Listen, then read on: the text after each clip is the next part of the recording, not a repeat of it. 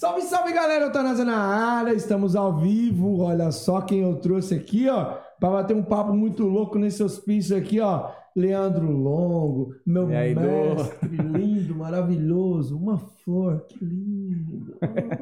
Oh, oh, pai. Esse Du fica meio delicado do meu lado, né, Du? Obrigado, pai, por esse momento incrível. Também temos aqui, pai, ô pai, o narigudo que tá ali, daqui a pouco ele vai aparecer, ele vai Cara dar uma mais narigudo da King Tai. cara mais narigudo, o menino, ele tá até rindo ali, emocionado, ele quer Tá, aparecer. tá quase chorando, tá louco pra aparecer. Então, ó ó, pai, muito obrigado, papai, por trazer aqui Leandro Longo. Até que enfim, até que enfim, Le. Demorou, mas chegou, né, Du? Deixa eu mandar um salve pra galera aqui, ó. Deixa eu ver como é que tá o áudio. Galera, se vocês estiverem nos ouvindo, manda aí, vê se o áudio tá bom. Se o áudio estiver ruim, dá um salve que a gente não vai melhorar nada. A gente só tá perguntando porque a gente é educado. Só pra saber, né, Du? Só pra saber, já manda um salve aí, ó. Deixa eu ver quem tá aqui, ó. Alessandro Rocha, Naldo, Ibrahim, Jader. Ah, o. Ah, tem, tem, tem estrangeiro na live, hein? Tem estrangeiro aí, ó. Salve aí. Hamla, Hamla. Um salve aí pra galera aí, ó. O War Muay Thai Fight, o Marcos Camilo aí também tá de olho. Marcão era pra estar trabalhando, hein, Marcão? É, é mesmo, isso aí, tá- tem que estar trabalhando. Rodrigo Sub-Zero, Coluna Fita, Luan Henrique. Deixa eu ver quem mais. A Rena, ô Rena. Salam aleikum. Deixa eu ver quem mais aqui. Alex Paraná. Alex Paraná já mandou um pix aqui, ó. Alex Paraná aqui, ó. Já mandou um pix aqui. Daqui Alex não gente- perde uma, né? Não, tá mandando dinheiro, tá, tá deixando o pai rico. Manda, manda, chama, papai. Deixa eu ver aqui, ó. Mandou um pix padrão de. Deixa eu ver quanto que foi, né, mano? 20 mil reais? Deixa eu ver. Não... ah, Mandou de 100 reais aqui, ó. Um Pix padrão. É, vou dar um salve aqui para nossos patrocinadores aqui, ó. Primeiro, aqui, ó. A Máximo aqui, ó. Tá aqui, ó. Sempre fortalecendo aqui o canal. Tá ali, ó. O chefe, o dono de tudo ali, ó. Máximo ali. Se você quer comprar luva, caneleira, protetor bucal, foguete na NASA, qualquer coisa, meu, usa o nosso cupom de desconto, camisa 10 no www.maximoshop.com.br. É só clicar no link que tá na descrição, beleza? Já vai deixar o papai rico. Ou seja, se você fizer uma compra de mil reais, cara, vai ter um desconto de 100. É isso mesmo, É isso aí. Confere, Sim, produção, confere? Confere, aí, Confere, Fê. confere. O Felipe, que é o diretor de, de vendas lá da Máxima, ele tá, tá liberando o desconto hoje. Ele que é o diretor de vendas? Caraca, meu, você tá bem assessorado. É, também tem, vamos falar aqui da concorrência aqui, ó. Fala não, Du. Ixi, Aqui, esse daí é ruim, hein? Esse aqui é ruim, esse aqui É, esse é ruim, esse é ruim, esse é ruim. Aqui, ó, do Marcelinho lá. Marcelinho Monstrão, Marcelinho- meu parceiro.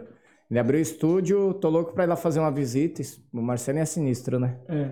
Marcelinho. Ele não é o meu patrocinador, mas ele doou esse short aqui pra mim fazer um sorteio aqui pra galera que vai doar o Pix acima de 5 reais. Qualquer Pix que você fizer, você vai estar participando. Na última live que vai ser com o Marcos Camilo agora, dia, acho que é dia 28. Esses dias aí, vai sair num domingo. Você vai estar concorrendo, tá? Quem doar aí acima de 5 reais. Firmeza? Também, Nakmoy Naval. Esse aí é concorrente brabo mesmo, do, da, da marca. Você fica incomodado com concorrentes, Lê? Não, não, não, fico nada. É o que eu costumo falar, o Fê que convive comigo no dia a dia, o- a galera lá da Maximum, sabe? Eu sempre, eu sempre falo uma coisa, Fê, é o Du, que assim, não existe, eu, eu não conheço nenhuma grande marca sem nenhum grande concorrente, né?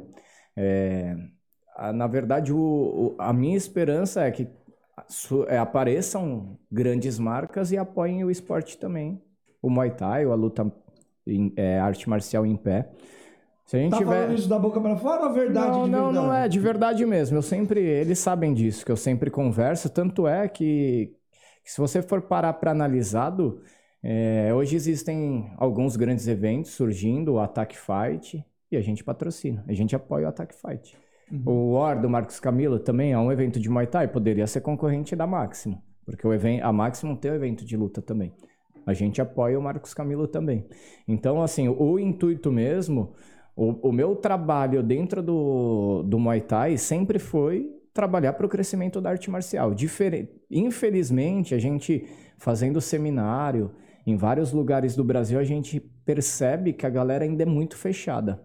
Se o cara contrata o seminário com, com uma NOP, ele às vezes ele não abre o seminário para outras academias, para outras equipes, porque ele quer ter informação ali só para ele.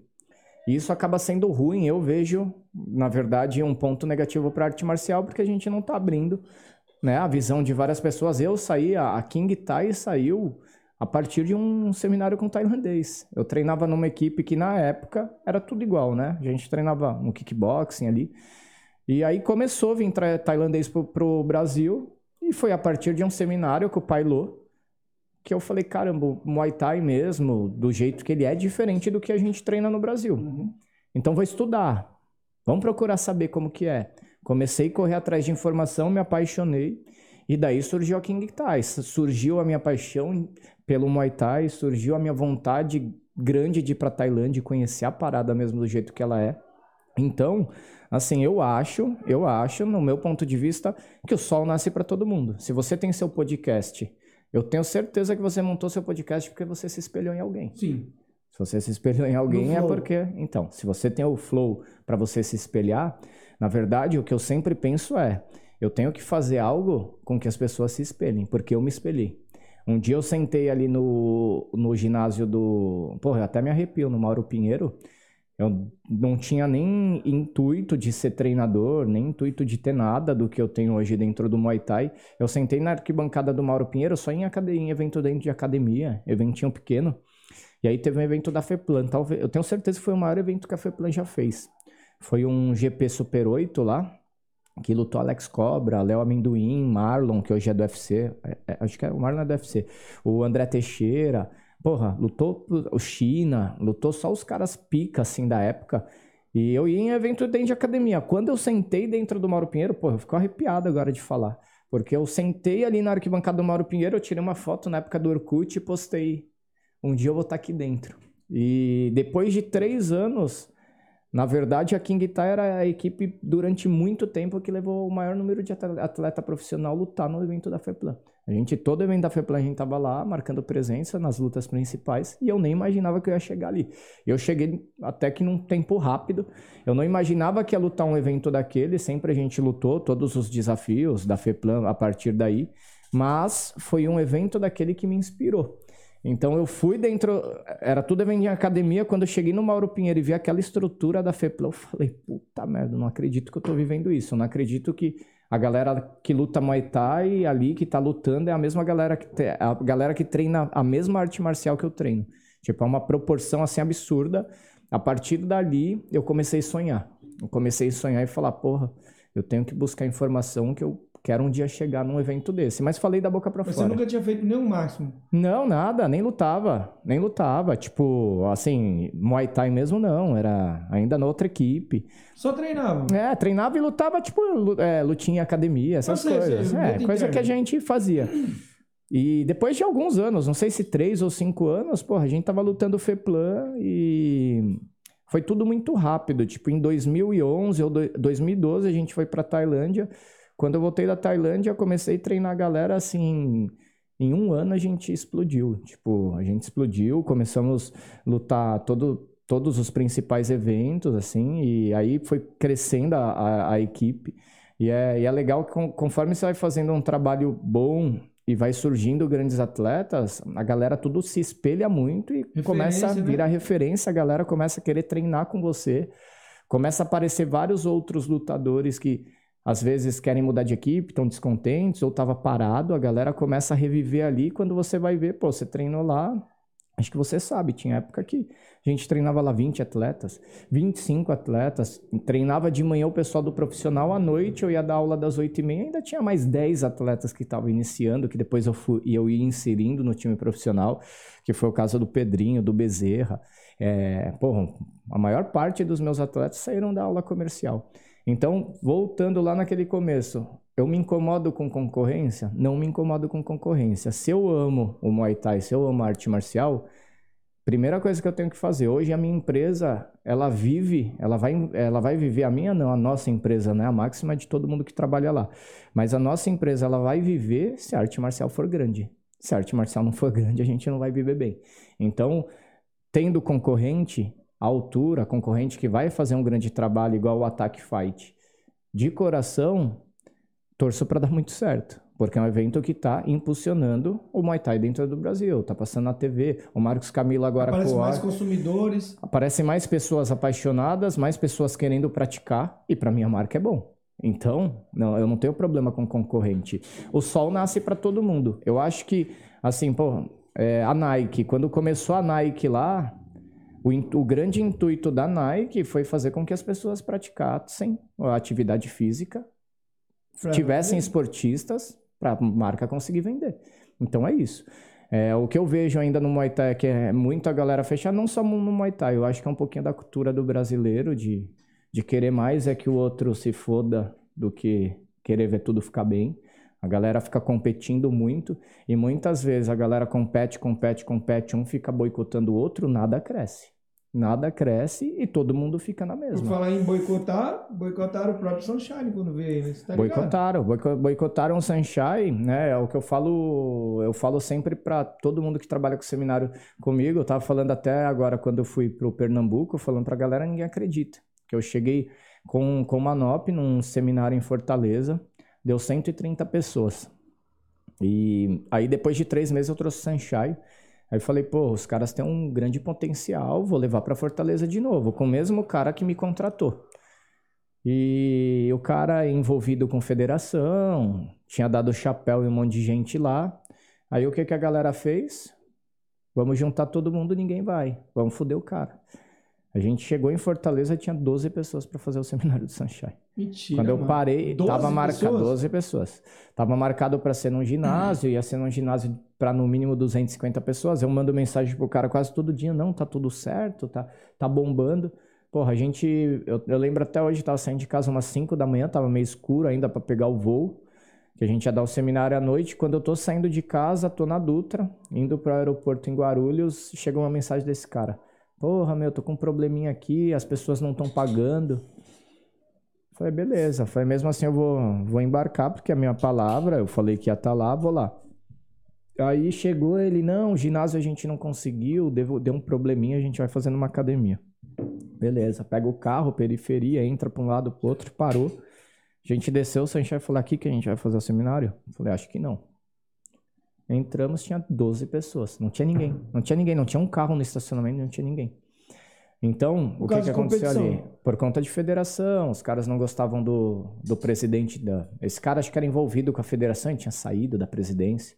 Treta, treta na arte marcial. Sim. E aí geral boicotou. Geral boicotou, não sei, porque se o cara era um filho da puta mesmo, ou se a galera meio que, tipo, por conta dessa política aí, acabou, não sei quem estava certo ali na história, mas boicotaram e aí perderam uma oportunidade de estar tá do lado de um cara, né, que, porra, é o sonho de todo mundo estar tá do lado de um, de um cara desse, né? E o seminário do Sunshine, porra, foi demais, né? O cara interage com todo mundo. Isso meio que deu uma queimada, mundo. né, dele vir aqui de novo. Ah, já era, né? Na verdade, nem deu uma queimada dele vir porque ele recebeu, né? Ele recebeu o que ele Não, tinha digo assim, mas ele... Ah, fica chateado, né? Fica chateado, porque você olha a cara do cara... Ele tinha vindo aqui em São Paulo, ele, a gente fez um seminário em São Paulo, deu tipo 200 pessoas, foi muita gente. Eu peguei um ginásio, a gente colocou tatame numa quadra de futebol e ficou lotado. E pro cara, pro cara é empolgante, né, ver o quanto ele é querido. E aí, porra, o cara fez o seminário super empolgado, né? Aí ele chega lá com 12, ele ficou meio estressado também, né? Porque, Lógico. porra, Imagina o cara, né? Todo lugar do mundo que o cara vai, o cara vai na Europa da seminário, a galera corre atrás do carro para pegar autógrafo. Aí chega no Brasil, os caras dão uma dessa. Um dia você falou pra mim, mano, você tava, falando, você tava reclamando dos caras, dos caras, dos atletas da King Tai, que meio vagabundo ali, você tava falando assim, mano, os caras não tem noção de chegar aqui e ver o Sunshine mexendo no celular aqui e não dar valor a isso. E os caras não pagavam pra treinar aqui o. Sim, sim. Pô, o Manop lá, o Sunshine não a gente não pagava. Certo? Na, na, época do Sunshine, não, mas na época do Manop, a gente Sim. tava lá e você falou assim para mim: Você tá vendo, Du? Olha lá, olha ali o, o Manop sentado. Os caras não têm noção do que é isso. É, os caras não valorizam isso. Felizmente, o ser humano, Du, quando ele tem a facilidade, às vezes ele acaba não dando valor para as coisas, né? Eu costumo falar até do jeito que eu fui criado também. Eu acho que eu dou muito valor mais para as coisas porque eu fui criado de uma maneira que eu acho, no meu ponto de vista, que foi a melhor maneira do mundo. Eu nunca tive um celular bom, nunca tive o melhor tênis, mas minha mãe me deu amor, fez tudo por, por mim. Minha mãe sempre fez tudo pela gente. A gente foi criado pô, da maneira mais feliz, jogando bola, empinando pipa. Assim, não precisava mais do que isso. E aí é aquele assunto da academia. Aí você vai criar seu filho com tudo, e aí, o filho da puta, quando cresce, não dá valor. Tem muita, muita gente que é assim. Sim. E aí, na academia, acaba acontecendo isso. O ser humano, ele acaba não dando valor para as coisas quando as coisas estão na mão e ele não vê a dificuldade. Porra, da última vez estava o Prajan Shai, que hoje é o maior lutador do mundo na categoria dele, já faz muito tempo. Sprinter, Pot Manop. Não apareceu ninguém na King Time. Tipo, a galera não aparece. Não aparece, eu não vou falar que é culpa deles, porque todos eles continuam sendo meus amigos, a gente se fala sempre, só que para os caras já virou uma coisa muito normal. O Manop já veio seis vezes para cá, fica um mês na academia. Todo dia os caras estão ali na academia, o Manop está lá dentro, jogando bola, brincando, dando treino. Então, para eles, já não é mais dificuldade. Então, já, você já acaba não dando esse valor, né? Em tudo, tudo na vida. Quando você não tem dificuldade, você acaba meio que, por mais que você tente valorizar, você acaba meio que virando aquilo ali uma coisa normal. Para os caras, o Sunshine ali, todo dia na academia, jogando bola, a gente dando rolê. Tinha um dia ou outro que a galera não ia. Você sabe que a gente comentou. Poder... E tinha muita gente que às vezes. pagar caríssimo para poder estar tá perto do cara. E às vezes é. não tinha espaço, né? Então é essa questão, né? Tipo, eu acho que tudo, tudo você tem que ter um. Tem que ser assim, tem que ser na luta mesmo, porque tudo que vem fácil, pra meu. valorizar, né? É, porque, porra, eu vejo, tipo, o atleta que tava começando ali, a molecadinha. Os meus atletas do Pro, a galera do Pro já tinha vivido muito isso, né? O Manop todo ano indo lá, ficando um mês, já tinha vivido isso. Mas, porra, a galera que tava começando, tipo o Munir, tava começando agora, tá o Sunshine lá, mano. Porra, imagina, eu nunca imaginei um dia nem poder estar tá perto do Sunshine, nem ir pra Tailândia. Eu lembro que, tipo, quando a gente descobriu essa porra de YouTube aí, era meu, assistindo os caras e era uma distância enorme É um daqui pra lá. videozinho de um minuto e pouca informação. um Pouquíssima videozinho. informação e, tipo, meu, você olhava os caras ali, você falava, nossa, você nunca conseguia imaginar que um dia você poderia estar lá. E aí, tipo, porra, a gente conseguiu ir pra lá, conseguimos trazer os caras e, e a galera que tá começando ali foi tão fácil pra eles, eles já cresceram vendo tailandês na academia o tempo todo, que pra eles eles acabavam não dando tanto valor, né? É um inferno isso, né, mano? Deixa eu ver aqui, eu mandar um salve pra galera aqui. Continuar mandando um salve. Até, tinha até meio que parado aqui, ó. Mandar um salve aqui, ó, para o Ed Dias, tá sempre aqui acompanhando a gente aqui, o Ed da Extreme. Penal com PH. Deve Paulão, ser é o Paulão. Paulão, com grande PH. Paulão. Aí, defende nós aí. Ele, é- ele agora ele é o quê? Nós. Ele é o quê? Advogado, é criminalista, Paulão. né? Aí, ó, Paulão, defende nós aqui quando nós fizer algum BO aqui, ó. O Munir aqui, ó, que tá cheio de BO aqui, já defende. Cheio de bomba no corpo. Cheio de bomba no corpo. Matheus Munhoz aí, ó, Mateuzinho Teteu, monstro, foi ontem lá, né, Du? foi lá apanhar de mim lá, mas ficou com medo de mim, aí eu falei, tá Não bom. quis então. fazer sparring com você, né, Não Du? quis fazer sparring comigo, aí eu deixei o trouxa bater nele. Deixa eu ver aqui, ó. O Alma Assassina. Um salve pro. Ah, aparece aqui, vem, vem. Chega aí, chega aí. Aparece vem cá, ali, Munir. aparece ali, Vem cá, Vai, Munir, você vai, vai, vai. O cara tá falando que vai chorar, mano. Vem cá, olha lá. Você é mulher, olha pra aquela câmera ali, olha. Ali, ó, não olha pra mim, não, cara. Baixa aqui, baixa, baixa, baixa. Dá um abracinho, dá um abracinho.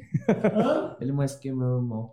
É Você é da onde? Mais que meu irmão. Você é da Eu sou? Munir do Líbano. Munir do Líbano. Menino do Líbano? Ah, o que foi? Você veio encaixotar de lá? O que foi? Bem, só pra treinar Muay Thai com lei. Foi? Já tá quanto tempo? né? Depois você fala. Depois você fala, ele tá com vergonha, pediu, pediu pra falar, agora, Agora tá fugiu. É, um salve aí pro último round aí, ó, o moleque aí também do Ceará, aí, ó, moleque muito top aí, Deu uma ó. força lá, né, divulgando, né? Sim, sim, tá sempre fazendo. um- Ontem ele fez uma live, acho que foi ontem com o Thiago Teixeira e o Ivan, que para mostrar lá do evento que eles vão fazer também. Então já segue ele, ó, o último round, tá sempre fazendo um trabalho bacana. Eu também não vejo outros podcasts como concorrente. Eu aprendi isso com você, Lê, sabia? Um dia você conversando comigo sobre isso de Você sabe, né, que eu sempre falei, né? É, eu não, eu, eu não vejo os caras como concorrente. Eu acho que quanto mais melhor o trabalho do último round, mais eu vou ter que me esforçar para me fazer melhor do que o dele. Sim. E ele fazer mais. Não, não, não quero que ele seja ruim, eu quero que ele seja melhor. E outras vezes as pessoas que te acompanham é porque gosta do tipo de trabalho que você está fazendo e o cara fazendo um trabalho também de de levar informação ali no podcast vai trazendo as pessoas para ter o costume de assistir, né? Uhum. Então é bom, é bom, é, é- é legal, é bacana. Eu tô vendo aqui que o, que o último round falou aqui é para clicar nos três pontinhos. Pessoal, se a qualidade não tiver boa da imagem para vocês, que é o seguinte, pelo menos no celular, quando você clica, tem um tem um botãozinho aqui, eu vou mostrar para vocês rapidinho aí, que às vezes vocês estão vendo com a baixa qualidade. Tem três pontinhos aqui no ponto que vai aparecer aqui, você põe aqui, ó, em avançada, você vai conseguir colocar em 1080p, que é o máximo que o YouTube que o YouTube transmite, tá? Então pode fazer isso aí que vai melhorar para você, tá? É só clicar no cantinho direito do seu celular aí e você melhora a qualidade. Firmeza? Deixa eu ver aqui mandando, continuar mandando salve para Sub-Zero, Lucas Silva. O Sub-Zero foi foi o atleta que mais deu trabalho para você, Lê? Ou teve atleta que deu mais trabalho? Tá, cara.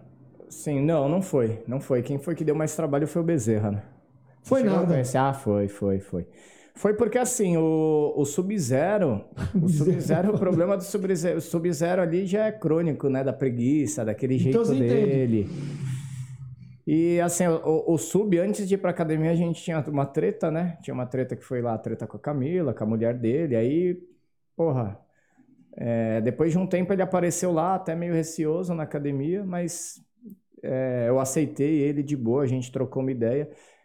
E o Sub é um cara, é um cara que do jeito que ele é calmo, morto lá falando, é um cara que com o tempo eu percebi que ele tem bom coração. E, e que ele é daquele jeito. Então não adianta você querer. Eu, eu vou te ele, falar que eu acho que ele. se o Sub-Zero, você matar o Sub-Zero todos os dias, ele não consegue lutar bem. Então, é aquele cara que. A única coisa que tem que cobrar dele é o compromisso, que ele nunca tem, ele sempre chega atrasado. Ele é foda. É do jeito dele, mas era um cara que ele me trazia muita confiança no ringue. Porque, tipo, no sparring, você vai preparar o cara, você fala, mano, esse cara vai apanhar de todo mundo. Nem no sparring ele não faz a porra do sparring direito. Só que, conhecendo ele com o tempo, você vê o cara lutando, fala, tá tranquilo. O que ele gosta é de lutar. É o Romário. O Romário, você fala, ah, Romário, treina, não sei o quê. Professor, se eu treinar, eu não jogo. Então, ou eu jogo ou eu treino. É isso. Aí o Sub-Zero é esse cara. Só que ele traz confiança. Era um cara que ali no ringue eu ficava chateado e cobrava muito ele porque eu sabia que se ele fizesse o que todos os melhores atletas faziam na parte de preparação, ele ia ser o melhor. Só que nem você falando, aquilo não entra dentro do cara porque tem alguma coisa mais forte dentro dele que faz ele ser preguiçoso. Sou eu com a porra do WhatsApp. Falar, porra, Lê, agora você tem que começar a responder. Cara, é tanta mensagem que eu tenho um bloqueio que eu não quero nem pegar a porra do WhatsApp pra responder. E um monte de gente, pô, Lê, você não, me responde. Mano, Você perde amigo, mas eu não respondo. A única coisa que eu respondo, trabalho.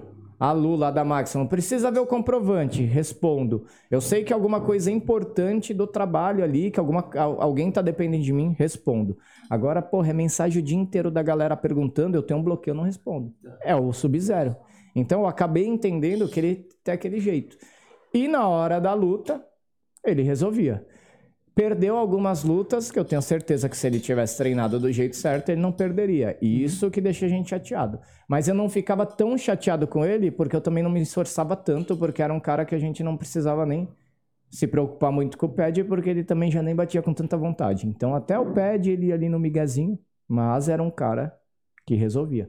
Agora o Bezerra, o Bezerra era um cara que eu sabia que ele tinha muito potencial. Ele foi talvez o meu aluno mais torto de todos. Você mandava ele fazer polichinelo, ele se batia. Ele não conseguia fazer polichinelo. Eu nunca imaginei que ele ia virar lutador um dia. E ali, com o tempo, o moleque ficou sinistro. Um dos meus melhores atletas, assim, em inteligência, foi o Bezerra. Tipo, foi um moleque que aprendeu muito rápido e pegou o meu estilo ali de uma maneira muito rápida, só que ele precisava treinar, porque na hora da luta, ele dava uma espanada. Então ele precisava ter tá bem forte. ele não segurava a pressão.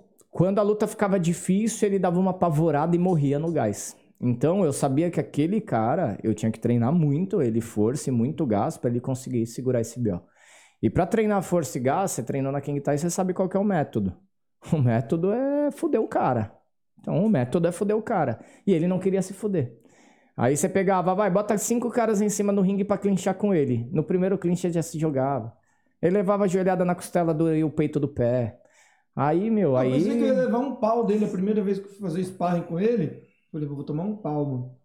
Ah, mas quando eu dei o primeiro jab no peito dele, assim, ele, não bote aqui não. filho." É, então ele era muito cheio de dor, mas, assim, cada um tem, tem a sua particularidade ali. A gente tenta entender, mas ficava puto com o Bezerra porque ele perdia a luta por conta do gás ali. e Eu sabia que ele também podia mais. E era um moleque Uhum. É o muito que dá bom. raiva é quando você sabe que o cara pode muito mais que Muito, aquilo. muito mais. Esse negócio de peso, porra. Tava fazendo dieta, o pai dele chegava no outro dia e falou: esse desgraçado assaltou a geladeira, a noite inteira assaltando a geladeira. Moleque, meu, aí ia bater peso era um trabalho do caralho. Então, tipo, foi um cara que deu trabalho e todos eles, se dá trabalho é porque você gosta e você quer que o cara. Porque esse é, esse é o trampo. O cara tá ali perdendo, não é, ah, se fudeu porque perdeu. Ele, esse é o trampo ali. Ali é o espelho do seu trabalho. Então, o cara tava colocando todo o nosso trabalho em, em risco por conta de uma parada que hoje, com certeza ele tá mais velho e parou, ele vai entender o que eu falava pra ele. Não se joga, filho da puta, vai, continua. Por quê? Sempre o que eu falei foi pra ele ganhar e pra ele melhorar. Mesma coisa o Sub-Zero. Quantas vezes que eu não troquei ideia com o Sub-Zero? Aí você trocava ideia com o Sub-Zero, tem que chegar 8 horas. Você chegar amanhã 8 e 1, você não entra no treino. Aí você vê ele atravessando a rua 8 e 1, todo desesperado, vindo com a mala, agora fica sentado aí na rua. Você não vai treinar. Tentava adestrar ele, adestrar mesmo, só que não ia, porque ele já tem esse jeito. É, eu acho que hoje até com o Ivan ele deve ter dado uma melhoradinha, porque eu vi na última luta ele tava mais fortinho, tava melhor fisicamente. Pode ser que o cara vai ficando mais velho, vai amadurecendo também, vai enxergando as coisas de outra maneira, né? Ele ficou um tempo parado, pode ser que refletiu bastante, né? Mas assim, mudar totalmente não vai mudar. Eu Tenho é certeza. Dele. perguntar pro Ivan, é dele, é dele, é dele. É dele. É igual eu falar, Lê, começa a responder WhatsApp. Não. Não Posso vai- melhorar, mas. Assim, Você pode até contratar uma empresa pra É, fazer pra isso. fazer mas isso, mas posso melhorar, Mas- mas, não. Vamos, vamos, vamos, então vamos por partes, assim, ó. Vamos falar primeiro da King Tai. É, King Tai, o que aconteceu de fato que não tem mais atleta na King Tai? Os caras não querem mais treinar com você, você abandonou, você empapuçou, o que que foi? O que que, o que, que aconteceu que você, ninguém vê mais a King Tai nos ringues? O que tá acontecendo? Então, Du, na verdade, para quem tá bem lá perto do meu trabalho sabe, né? É, eu sempre eu sempre me preocupei muito com os meus atletas.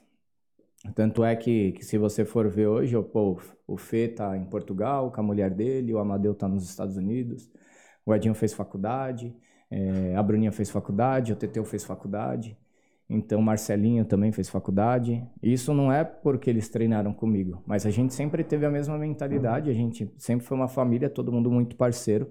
Eu acho que eles confiavam muito no meu trabalho. E eu também confiava muito no trabalho deles. Todo mundo começou comigo, tipo, e ficou muito tempo. A gente ficou muito tempo junto, né? Se você for ver toda a equipe King Tai ali, a gente caminhou junto o tempo todo. Sim. A galera ali, o Lula, que hoje tá fora do Muay Thai por conta de saúde aí, se Deus quiser logo vai estar voltando. Então a gente sempre foi muito unido. E no momento que, que a gente percebeu que as coisas não estavam caminhando para para eles conseguirem viver, continuar vivendo da luta, lutando, a gente começou meio que mudar um pouquinho os planos e eu comecei a mostrar para eles também que dava para viver muito bem da luta, não lutando, mas da luta. Muita gente hoje hoje confunde que ah, viver da luta não dá dinheiro. Porra, tem muita gente que fica se vitimizando. Eu conheço muita gente que vive muito bem da luta. Agora lutando, Marcelinho é um deles. Marcelinho. Mas por que, que ele vive bem? Mérito dele. Não é mérito meu. É mérito dele porque é o que eu falei lá no seminário. Geralmente eu da seminário eu falo, eu faço um pouquinho de palestra também. Não adianta você ficar se vitimizando e falando que o Muay Thai não dá dinheiro se aparece um personal seis da manhã e você fala, não, seis da manhã é muito cedo. Tipo, quero começar a trabalhar a partir das nove. Aí o cara vai e aparece um personal 11 da noite. Ah, não, 11 da noite é muito tarde. Eu quero dar aula das 9 até as. Duas Sete. da tarde, às sete. E aí, ah, arrumei um personalzinho, tá bom. Aí ele arruma o personal 9 da manhã, ele chega 9 e 10. Aí, meu, o cara que tá pagando ali, ele quer um trabalho bem prestado, um, um trabalho de qualidade. E se você não tem isso, você perde cliente. O Muay Thai é um comércio. É um comércio. Então, se você não for um bom profissional, você não vai conseguir ter cliente, você não vai ter dinheiro. Então é isso. Eu comecei, eu mostrei pra galera toda que tava ali na King Thai, o tempo todo que eles viveram comigo, que o Muay Thai, viver da luta, dá para viver bem e dar dinheiro. Viver lutando, não. Hoje muita gente, eu vejo muita gente falando, ah, porra, os caras lá do evento só tá pagando 500 reais, só 600 reais. Você tem que ter dois propósitos. Ou você luta por 500 reais, 600 reais, o que tem agora, que é a nossa realidade. Lógico que eu luto muito para essa realidade mudar, mas vai demorar. É, a gente tem que ter outras pessoas Não lutando pelo mesmo sozinho. objetivo. No máximo vai ter duas, três vezes no ano. Ninguém vai viver, mesmo se eu pagar 5 mil reais de bolsa, Du, tendo duas vezes por ano, ninguém vive lutando. 5 mil reais duas vezes por ano não vive lutando. Então, o que, que eu mostrei para eles? Os eventos da FEPLAN. Os eventos da FEPLAN davam muita visibilidade na época. Era, era tudo evento super bem organizado, super bem montado, mas com a nossa realidade. Quanto que pagava? 600, 700 reais. Vamos lutar lá. Vamos lutar lá. Por que, que vocês lutam? Porque vocês amam. E vocês estão lutando para fazer, na verdade, a carreira de vocês dentro da arte marcial e para vocês terem propriedade. Um dia, se quiser treinar um atleta, ou se um dia quiser falar de luta, ou se um dia quiser ter um aluno e o aluno perguntar se já lutou, você, porra, você tem um evento legal que você lutou, super bem montado. Então, na verdade, as lutas que eles fizeram foi nada mais, nada menos do que um portfólio que eles levam para a carreira deles a vida inteira. Eles vão levar isso daí, essa vitrine, para a vida inteira. Então, por que, que eles vivem hoje bem da luta? Da luta? Porque são todos responsáveis. Todos eles, se você perguntar hoje do Bruninha, Edinho, Matheus, todos eles têm personal. Felipe Nascimento, todos eles têm personal. Todos os caras com responsabilidade. Todos os caras educados. Então, é um comércio. Você pode abrir uma lanchonete ali que só vende hot dog e ser um fudido. Você pode abrir uma lanchonete que só vende hot dog e viver bem. Então, tudo depende, na verdade. Pode colocar aqui, Fê. Tranquilo? Pode, Pode colocar aqui. aí, O Fê tá Fê, todo a pizza aí, ó. chegar. Nosso garçom. Chegou aí nosso rango. Chegou a Então, boia. Então, Du, na vida, na vida eu acho que nada depende do que você faz já para ser bem sucedido. Na vida tudo depende do que você é, do seu caráter e do seu compromisso como profissional. Se você for um bom funileiro, você vai ganhar dinheiro. Se você for um péssimo funileiro, meter massa no carro do cara, deixar tudo torto e pintar mal, você não vai ter dinheiro. Então o Muay Thai tem muito mercado, muito mercado da galera que ganha muito dinheiro. Então, é isso. Eu acho que as pessoas da King Thai, os meus atletas, eles entenderam que viver da- lutando não dava dinheiro, mas viver da luta eles iam conseguir viver bem. A partir do momento que a gente conquistou o que tinha que ter conquistado, no nosso ponto de vista, que foi lutar os maiores eventos do país, a gente conseguiu ganhar os maiores eventos. Todo mundo sabia quem era King Thai. Todo mundo sabia quem era King, King Thai. Todo mundo sabia quem que era Amadeu Cristiano. Hoje pode ser que não, porque o Muay Thai é muito rotativo, mas na nossa época todo mundo sabia quem era a gente. A gente estava lá em cima no topo, graças a Deus, por conta do trabalho de todo mundo. E aquela hora ali foi a hora que eu tive o projeto da Maximum, que eu não ia mais conseguir ser treinador, e foi a hora que todo mundo decidiu parar. Todo mundo decidiu que já tinha feito o que tinha que ser feito. A FEPLAN foi aquele ano ali que a FEPLAN parou. Ninguém mais quis lutar por evento pequeno, porque a FEPLAN tinha parado, então vamos parar, parou. E quando eles pararam, como não tinha mais evento grande, eles perceberam que eles iam viver melhor dando personal do que lutando. Porque lutando com a gente lá era 4, 5 horas de treino, os caras tinham que se abdicar de um monte de coisa. E aí eles já não tinham mais essas 5 horas de treino. Essas 5 horas eles começaram a dar aula personal, ganhar dinheiro. E aí, porra, ninguém mais ia parar para lutar por 500 reais um evento interno, evento de academia para fazer luta principal. Corre o Porque os caras de perder personal, perder... perder perso porque assim você vai fazer uma preparação de três meses você não vai conseguir manter os mesmos clientes ali porque você não tem tempo. E aí você perde dinheiro. O cara quando ele começa a viver com todo mês ali com seis mil reais ele não vai querer no próximo mês viver com dois mil porque ele vai lutar daqui três meses para ganhar 600 reais. Ele já fez o que ele tinha que ter feito entendeu então a galera de hoje o que que eu vejo muito porra galera reclamando de bolsa tudo mais eu porra você sabe se tá comigo Acho que talvez você foi um dos caras, um dos primeiros caras que eu falei do projeto do evento máximo, né? E sempre a primeira coisa que eu tinha na boca é: eu tenho que valorizar os atletas, eu vou pagar uma bolsa boa, vou fazer um mega evento, vou tentar mudar a história do Muay Thai. Então eu me preocupo com isso. Só que eu sei que a nossa realidade não é essa. Então o pessoal que pratica Muay Thai hoje, ele tem que viver o que é hoje. O que é hoje? Ganha 500 reais de bolsa? Ganha 500 reais. Eu luto porque eu amo? Eu luto porque eu amo. Então, Mas, é, não- mas, tipo assim, não é muito, muito cruel, velho? Você vê, por exemplo, um atleta que nem a Bocalão, tem que sair daqui pro sul, certo? 500 pau. Não é falando mal do evento, mas é que tá assim essa realidade. Não é muito cruel você ver um atleta que se esforça, gasta, porque é um gasto. Ela investe ali três pau praticamente ali para poder fazer uma luta boa. Você não Sim. vai ser- sair do jeito que você tá para lutar. Você tem que se preparar para fazer uma luta importante. Pô, por 500 reais. Tipo assim, não falando mal do evento, mas isso é uma realidade. Isso é uma realidade. Não, não é um pouco cruel? E aonde está o erro? Onde, onde, o que, que falta melhorar para poder a galera começar a ganhar bolsa? Será que o atleta que tem que melhorar? O evento que está faltando? O que, que é esse conjunto aí? Pra- Acho que alguma peça dessa engrenagem aí está quebrada. É, na verdade, na verdade, do, assim, a- o que acontece é, é fácil da gente entender. O EFN, quando veio para o Brasil, o Elite Fight veio para o Brasil. O Elite é um evento que no exterior, quando tinha no exterior, eu tenho certeza absoluta que eles não pagam menos do que mil dólares para o atleta lutar. Chega no Brasil, por que, que ele pagou 500 por Éder? Não tem nenhum evento grande. Eles fizeram um puta evento. Se eles oferecerem 500 reais pro Éder, ele vai lutar. Se eles oferecerem 300 reais pro Éder, ele vai lutar. Porque não tem evento daquele tamanho, não tem evento que passa no mundo todo, não Para tem. competir aqui com eles. Não tem. Não tem. Aí o atleta, ele precisa, o atleta que ama e que luta, que é profissional, ele precisa chegar ali para ser visto.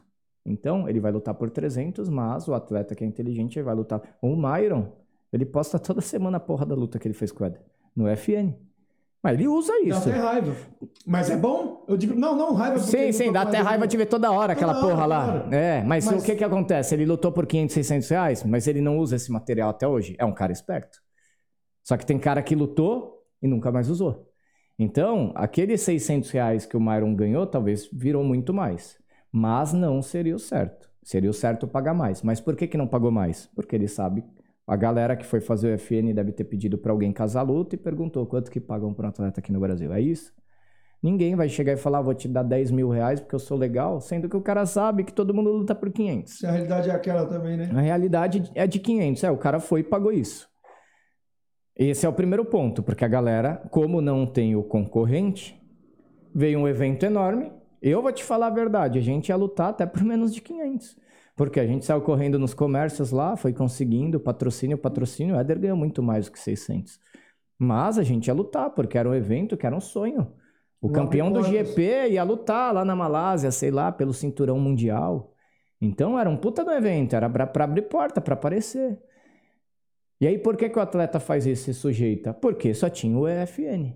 Se tivesse concorrente, se tivesse outros três ou quatro eventos de porte do EFN e se pagasse 5 mil reais pro atleta, ninguém ia lutar EFN por 500. Mas, Mas não tem. Eu prefiro lutar o, o, o GP que paga. Que vai pagar 5 mil e eu não vou lutar a porra da FN. Só que não tem, não tem. Então, assim, tanto é do. Acontece até no MMA, cara. Se eu duvido que se o UFC chegar e mandar uma carta pro seu atleta, eu vou te contratar pra você lutar por 5 mil reais, você não vai. O atleta vai, porque é o sonho do cara tá ali. Aí ele vai lá pra Vai lutar por graça, 5 mil. Vai de graça, vai de graça, entendeu? A galera vai. E aí tem o outro ponto que, como não tem evento daquela proporção no Brasil, agora tá surgindo o ataque, né? O Marcos Camilo tá, tá crescendo o evento dele. Agora ele montou parceria com a WBC. cada- né? é, ele me falou hoje, ele mandou mensagem, vai, vai ter o ranking lá. E aí, o que, que acontece? O Marcos Camilo tendo o ranking lá da WBC.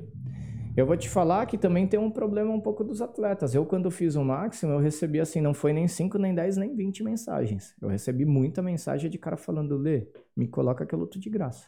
Nós vamos já entrar nessa, nessa parada aí. Então, Deixa eu só mandar um recadinho, ler aqui, tá? É, passar um comercial. manda aí que você tá com um pouco comercial, né? Eu tô falando muito, pô. Vai. Não, não, Faz só, só comercial começo aí. boa aqui. A gente tem até Fix. uma da manhã aqui pra fazer essa live aqui, fica tranquilo. Aí, aí, Julia, É. amor. Olha aí, amor. Mandar um. Mandar aqui, ó, o comercialzinho aqui do meu amigo Nelo Tai. Ai, Nelo Tai, te amo, lindo. Passa aí o, o- o comercial aí do Nelo Tai. Você já antes, você que quiser passar o seu comercial aqui, ó, entre em contato com a gente, certo? Só clicar no link que tá na descrição aí, ó, camisa de força PDC. A gente passa o seu comercial aqui. Mas tem que ser nesse porte aqui. Se for para fazer um negócio no celular, olha, eu sou o professor fulano, ou eu sou o ciclano, nem tenta, tá? Dá uma olhada aí no comercialzinho e entre em contato com a gente. O conhecimento é o maior investimento que você pode fazer. Eu sou o Nilo, fui lutador durante 15 anos, fui campeão do Araçariguama Fight, do Green Fight, do GMTF e entre outros. Fiz um camp de seis meses nos Estados Unidos, onde treinei com vários lutadores renomados.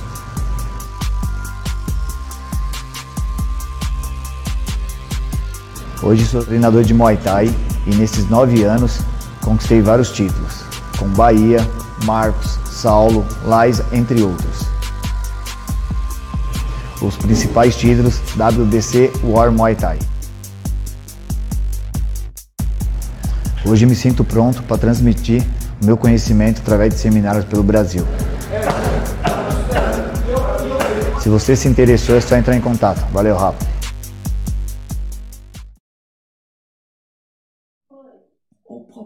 Voltamos, papai. Estamos de volta aqui, ó. Oh, meu Deus. Olê, ah, você aí, ó, que quer ajudar o nosso canal a ficar foda, top, motherfuckers e bonito, meu, vai aparecer ou está aparecendo, eu não sei. Tem um Pix aqui, não sei se está aparecendo. Está aqui aparecendo, Vanessa? Aqui, em cima da minha cabecinha. Você pode mandar o seu Pix aqui para mandar uma força pra gente. E acima de 5 reais você está participando aqui para ganhar esse short poderoso, muito melhor do que os shorts da Máximo aí, ó. Eu vou te bater. Aqui, ó, short do Marcelinho, nosso amigo aí, você vai estar participando aí do sorteio desse short aqui da Evolve, tá? É, qualquer valor acima de 5 reais, tá? E você já manda uma pergunta e você pode mandar aí para esse próprio WhatsApp aí o print do Pix, qualquer valor, cara, qualquer valor, você vai estar ajudando o nosso trabalho para melhorar, para deixar essa bagaça melhor e eu trazer pessoas maravilhosas assim que nem o Leandro Longo para para dar prestígio para essa bagaça aqui, certo? Olê, mas enfim, voltando para a King Time, certo? Ela vai voltar? Você pretende voltar um dia? Então, Du, na verdade eu, eu parei com, com a equipe de competição por conta do projeto da Maxima, porque eu também já estava um pouco cansado e fiquei bem desmotivado quando foi diminuindo os maiores eventos e a gente não tinha mais onde, onde lutar ali, mas não tinha mais evento grande, eu fui desmotivando e acabei parando. Só que eu sou apaixonado pelo Muay Thai, né? Tanto é que, porra, Todo dia tô lá à noite ainda na academia, dando aula, dou personal. E aí vai surgindo, né? Vai surgindo uma galera que é apaixonada pela luta, vai surgindo um monte de menino que conhecia o meu trabalho e tem sonho de lutar. E aí, aí você começa a treinar os caras, os caras com puta sonho, aí você é o responsável por sonho, por fazer esse sonho virar realidade. E aí você começa a pensar no dia a dia, fala, porra, eu tenho que ajudar essa molecada. E aí comecei, assim, tô voltando a treinar o pessoal, tem uma galerinha lá, uns 4 ou 5 que tem sonho de, de lutar. E aí veio uma ajuda aí do, do Super Poodle. O que, que é? Os caras não Aí a sabem o que é gente, a gente tem uma ajuda do Super Poodle, que é um cara lá que vai ajudar, né, Du? Super Vai começar a ajudar lá a gente.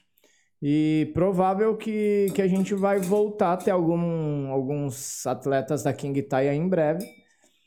É, o trabalho para formar um atleta leva muito tempo, né? Leva muito tempo. A gente nunca, nunca colocou atleta de qualquer jeito para lutar. E, de- e se eu voltar a colocar alguém para lutar, vai ter que estar muito bem preparado. Quando subir no ringue, a galera que vai estar ali no evento assistindo vai falar: Puta, que, quem que é essa King Thai aí? Que esses caras são diferentes. Porque muita gente vai estar ali e não vai mais conhecer a King Thai, né? Uhum. O pessoal vai começar, vai, vai treinando e aí, na verdade, nossa história vai ficando para trás, né? Que é natural. Então, assim, eu quero, se for para voltar, levar algum atleta para lutar, tem que fazer a diferença, né? Eu sempre fui muito competidor, né? É, até em jogo de baralho, dominó, paro ímpar, 2 ou 1, um, sempre competi. Não quer perder. Não aceito perder. E aí eu não vou colocar atleta nenhum também para perder, né? E assim, não é só perder, eu sou muito perfeccionista. Quem treinou comigo sabe o quanto que a gente treina de técnica, repete, repete, repete, repete, repete. Porque muita gente eu já vi falando em podcast falando da King Tai que se você chegasse no evento lá e olhasse o atleta lutando, você sabia que era um atleta da King Tai. Por Foi conta... o próprio o Raoni. Muitas pessoas falam isso, falando, né? Muitas ele pessoas falou assim, falam você isso. chegava lá no evento, você olhasse um atleta da King Tai, você não precisava nem ver o Leandro Longo. Você já sabia que era dele pelo estilo de luta, de luta. como eles lutam. Você já sabe.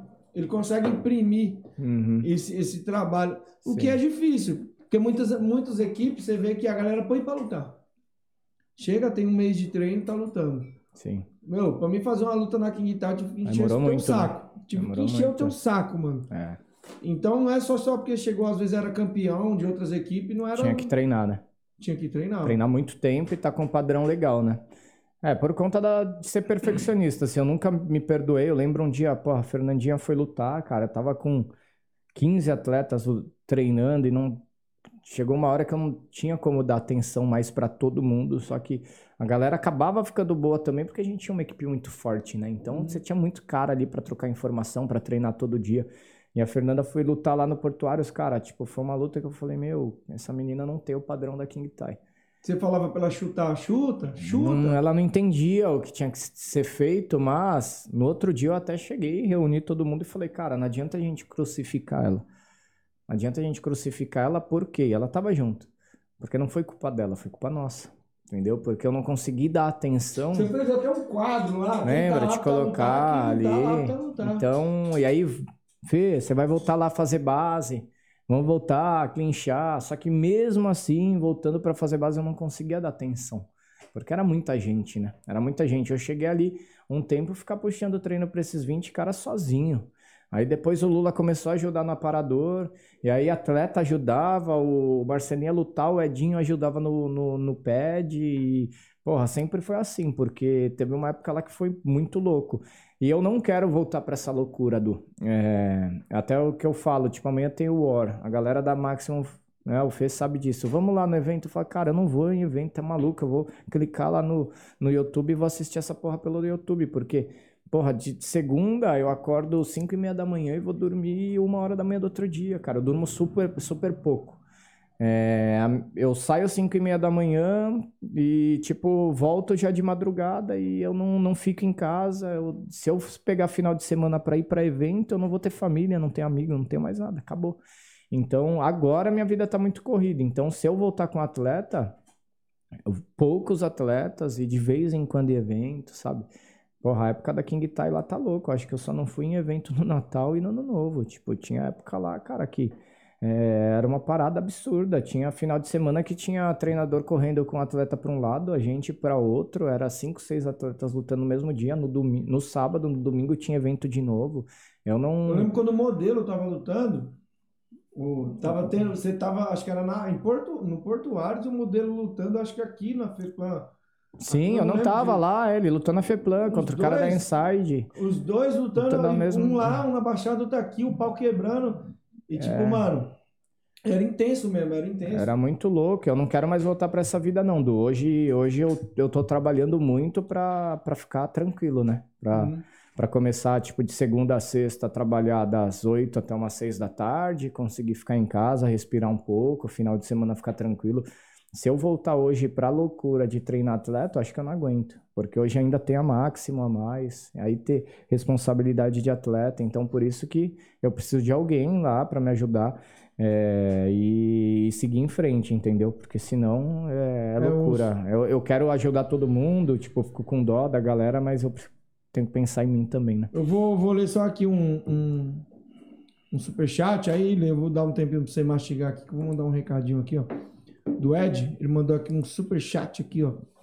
É, Brasil, quanto mais mídia e produção tem o evento, menor a bolsa. Promotor investe na estrutura e atleta tem que saber promover seu nome. e se aproveitar disso. Já pegando esse gancho aqui, eu já até, como visão de, de, de empresário e tal, hoje o cara para lutar na Máximo, um dia você falou para mim, ah, você, vai, você olha pro Instagram do cara, o cara tem 80, 100 seguidores. Isso para você, você falou assim, para mim isso não é vantagem. Ainda pensa assim? Você ainda pensa assim? Isso quando Então. você falou para mim antes de começar. Sim. Ho- Hoje, olhando, tendo uma visão comercial, a gente pensando no, no evento da Maximum como negócio, primeira coisa que tem que ser é um bom lutador, tá? Primeira coisa é um bom lutador. Acho que o segundo quesito é ele saber se promover e ele ter uma boa rede social para poder promover o evento também. Se eu tiver dois grandes lutadores e tiver que escolher, eu vou escolher o que vai promover mais o evento. Isso é óbvio, tá? Porque é negócio. Então eu vou escolher o cara que promove, vai promover melhor a luta. Isso. Agora, se eu tiver um lutador ruim, que tem um Instagram com 30 mil seguidores, e um lutador muito foda que não tem Instagram, eu vou colocar o lutador foda pra lutar, porque o lutador foda, às vezes, não é só a questão do, do Instagram, o Marcelinho. O Marcelinho, ele era um cara, quando ele veio no podcast, eu até te falei, né? Eu falei, pô, Marcelinho, como que você vai fazer podcast sendo que o Marcelinho não fala? E ele mudou muito, Você né? falou depois, mesmo, né? pô, mano, o cara não fala, você vai Eu falar falei sozinho. isso. Eu falei isso. Eu falei, pô, você vai ficar falando sozinho, o Marcelinho não fala. E aí no dia do podcast, depois passou ainda, eu te falei, caramba, como o Marcelinho mudou, né? O cara comunica... começou a ficar comunicativo, o moleque mudou muito. Era um cara que ele ia lutar, nem, nem o melhor amigo dele não ia, ele não tinha amigo. Nenhum amigo ia, o Marcelinho não vendia um ingresso. Só que por que a galera colocava ele no evento? Porque ele vendia. Ele vendia por quê? Por- pelo estilo dele de lutar. Então, quando você fazia o card Marcelo Pellegrini contra o fulano de tal, a galera ia porque queria ver o Marcelinho lutar. Então, eu acho que ele tem, assim, todo atleta tem que compensar, né? Se ele não tem rede social, ele tem que lutar muito. Tem que ser o caso de um Marcelinho. Um cara que é diferenciado. Agora, se o Marcelinho, ele for um cara diferenciado e trabalhar a rede social, trabalhar a imagem dele, aí ele fica mais foda ainda, que é o que tá acontecendo com ele hoje. Ele abriu a- o espaço dele, porra, eu vejo direto ele postando vídeo, falando, dando dica. Então imagina o Marcelinho com o estúdio sendo o Marcelinho lutador lá. Ele ia ter aluno porque ele é um cara, ca- ele ele é um cara muito gente boa, ele é um cara super profissional. Só que muitos alunos vão começar lá no estúdio, o cara não abre a boca. O cara olha, fala com você olhando para o chão. Muitos alunos, nossa, cara, estranho, não vou voltar. Não me identifiquei. Agora o Marcelinho do jeito que ele é hoje, com o estúdio, com certeza ele tem muito mais aluno. Então é o Marcelinho lutador. Se o Marcelinho lutador ele tivesse sido o Marcelinho hoje empresário, ele teria sido muito melhor. Muito Sim. melhor para vender a luta, porque a galera já ia assistir ele. Imagina assistindo e o cara ainda ser um cara que promove um Myron, o Marcelinho sendo um Myron, com o estilo dele que Porra, luta, mano, porra, é ia louco. ser foda. Então, tudo isso vale, né, Du? Tipo, porra, hoje o cara ele tem que ele tem que vender a luta dele, ele tem que levar público e ele tem que ser bom. Primeiro ser bom. E assim, de verdade, no Brasil tem muito cara bom. Tem muito cara bom. O único problema é a falta de trabalho. Por que, que eu falo de rede social, de mídia? Você vai lá no Pernambuco, eu fui lá dar seminário no Pernambuco, tem um monte de assombrado bom pra caralho. Porra, esse cara poderia lutar no máximo e sair na mão com o Myron. Mas quem que sabe quem é esse cara? Ninguém nunca sabe viu. quem que é o cara. O cara vai me mandar mensagem: Ô Leandro, eu sou. fu- Ô Leandro, eu sou fulano de tal. Eu sou fulano de tal aqui do Pernambuco, eu tenho 50 lutas ali na. Na esquina ou na academia, me coloca aí pra lutar o seu evento. Eu nem, não vou colocar, não tem como, porque você não conhece o trabalho do cara, você Rede não sabe. fechada. Porra, fechado, Privada. o cara não posta nada, mas o cara é bom. Imagina se o Marcelinho vivesse lá no Ceará. Tipo, ele não ia lutar evento da FEPLAN nunca, mano. Ele ia ser um puta cara fudido lá. E assim, Marcelinho não vai. Myron não vai surgir só em São Paulo, tem no Brasil inteiro, mano. Só que tem muitos caras. Precisa ser visto também. Precisa ser visto. Quando eu falar, ah, eu vou começar a inscrição do Max- Maximum pro ano que vem, eu vou receber 700, 800 mensagens. 600, 700, 500 eu jogo no lixo. Por quê? Às vezes é caro, coloca meu atleta aí pra lutar, já manda assim. Boa tarde, coloca meu atleta pra lutar, ele tem 54 lutas. Mas ih, mano, tipo, porra, é diferente de você chegar. Ô Leandro, tem como eu colocar meu atleta pra lutar? Segue o material dele. Material lá com 20 lutas. Highlight. Aí você pega, olha, fala, pô, deixa eu ver o, o que que é esse cara. Dá até vontade de ver. Você olha, você olha o cartel do cara, você olha o cara falando da história dele, aí você vai no YouTube, porque dá vontade de ver, você fala, opa, quero ver quem que é esse cara. Aí você clica e fala, pô, esse cara é bom. Agora, olê, coloca aí, meu atleta aí é bom. Mano, nem vou ver. Então, tipo, tem muito disso, do trabalho, do cara saber, assim, ter o material dele, saber se promover. Tem muito cara que luta e não tem nem foto de onde lutou, não tem vídeo, não tem nada. Então a galera tem que se preocupar. O Brasil é muito grande, tá rolando a TAI aqui, tá rolando o War aí. Pra poder ter oportunidade, vocês têm que mostrar o trabalho, né? É, não, não tem jeito. Lê, mastiga alguma coisa aí, que eu Vamos vou lá. mandar um salve aqui para os nossos patrocinadores. Mandar um salve pra galera que tá aqui acompanhando. Galera, quero pedir pra vocês aí, ó. É, prometi pro Murici, ele mandou mensagem, ligou pra mim. Ô, mano, você tá falando que eu pego traveco e tal. Pô, então para de pegar traveco, Murici. Pô, toda hora ele manda mensagem aqui pra mim. Só não pegar mais. É só não pegar mais que eu paro. Não, tá aqui, ó. O Murici tá falando aqui, ó. Falou tudo.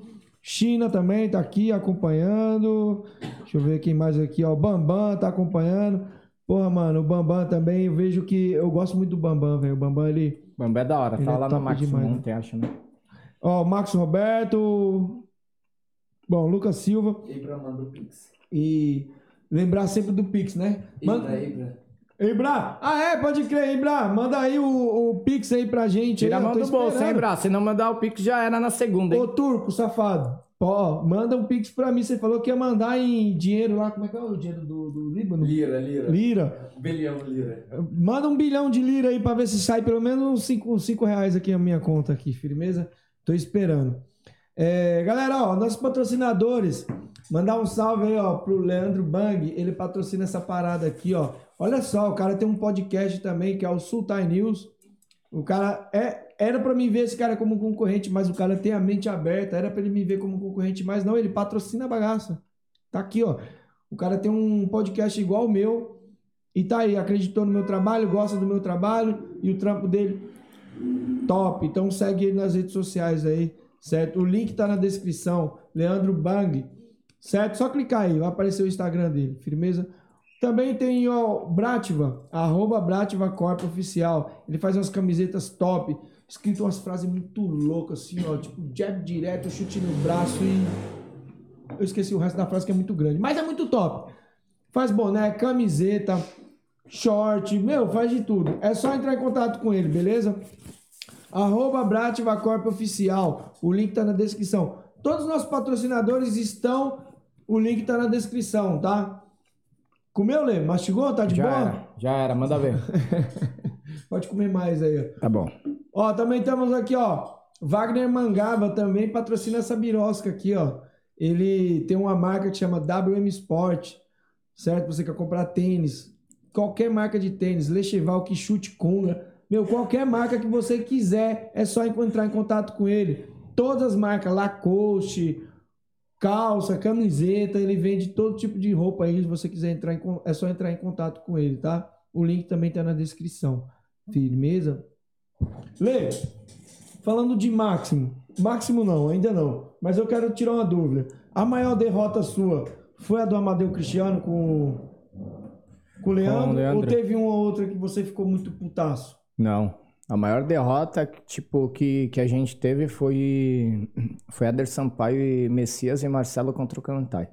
Que eu tenho certeza até hoje, assim, assistindo os vídeos, que eles não perderam. Uma luta o Eder não perdeu. Talvez, acho que não lembro se foi a primeira ou a segunda contra o Messias. Ele machucou bastante o Messias e deram pro Messias. E a luta do Marcelinho com o Cantai, né? O quê? Com o Clantai, com o Jardel. Clantai e Jardel. A disputa de cinturão também. Teve muita polêmica, mas o Marcelinho muito mais equilibrado e, assim... Hoje você assiste vídeo, o vídeo é muito complicado você julgar porque você não consegue ver muito força.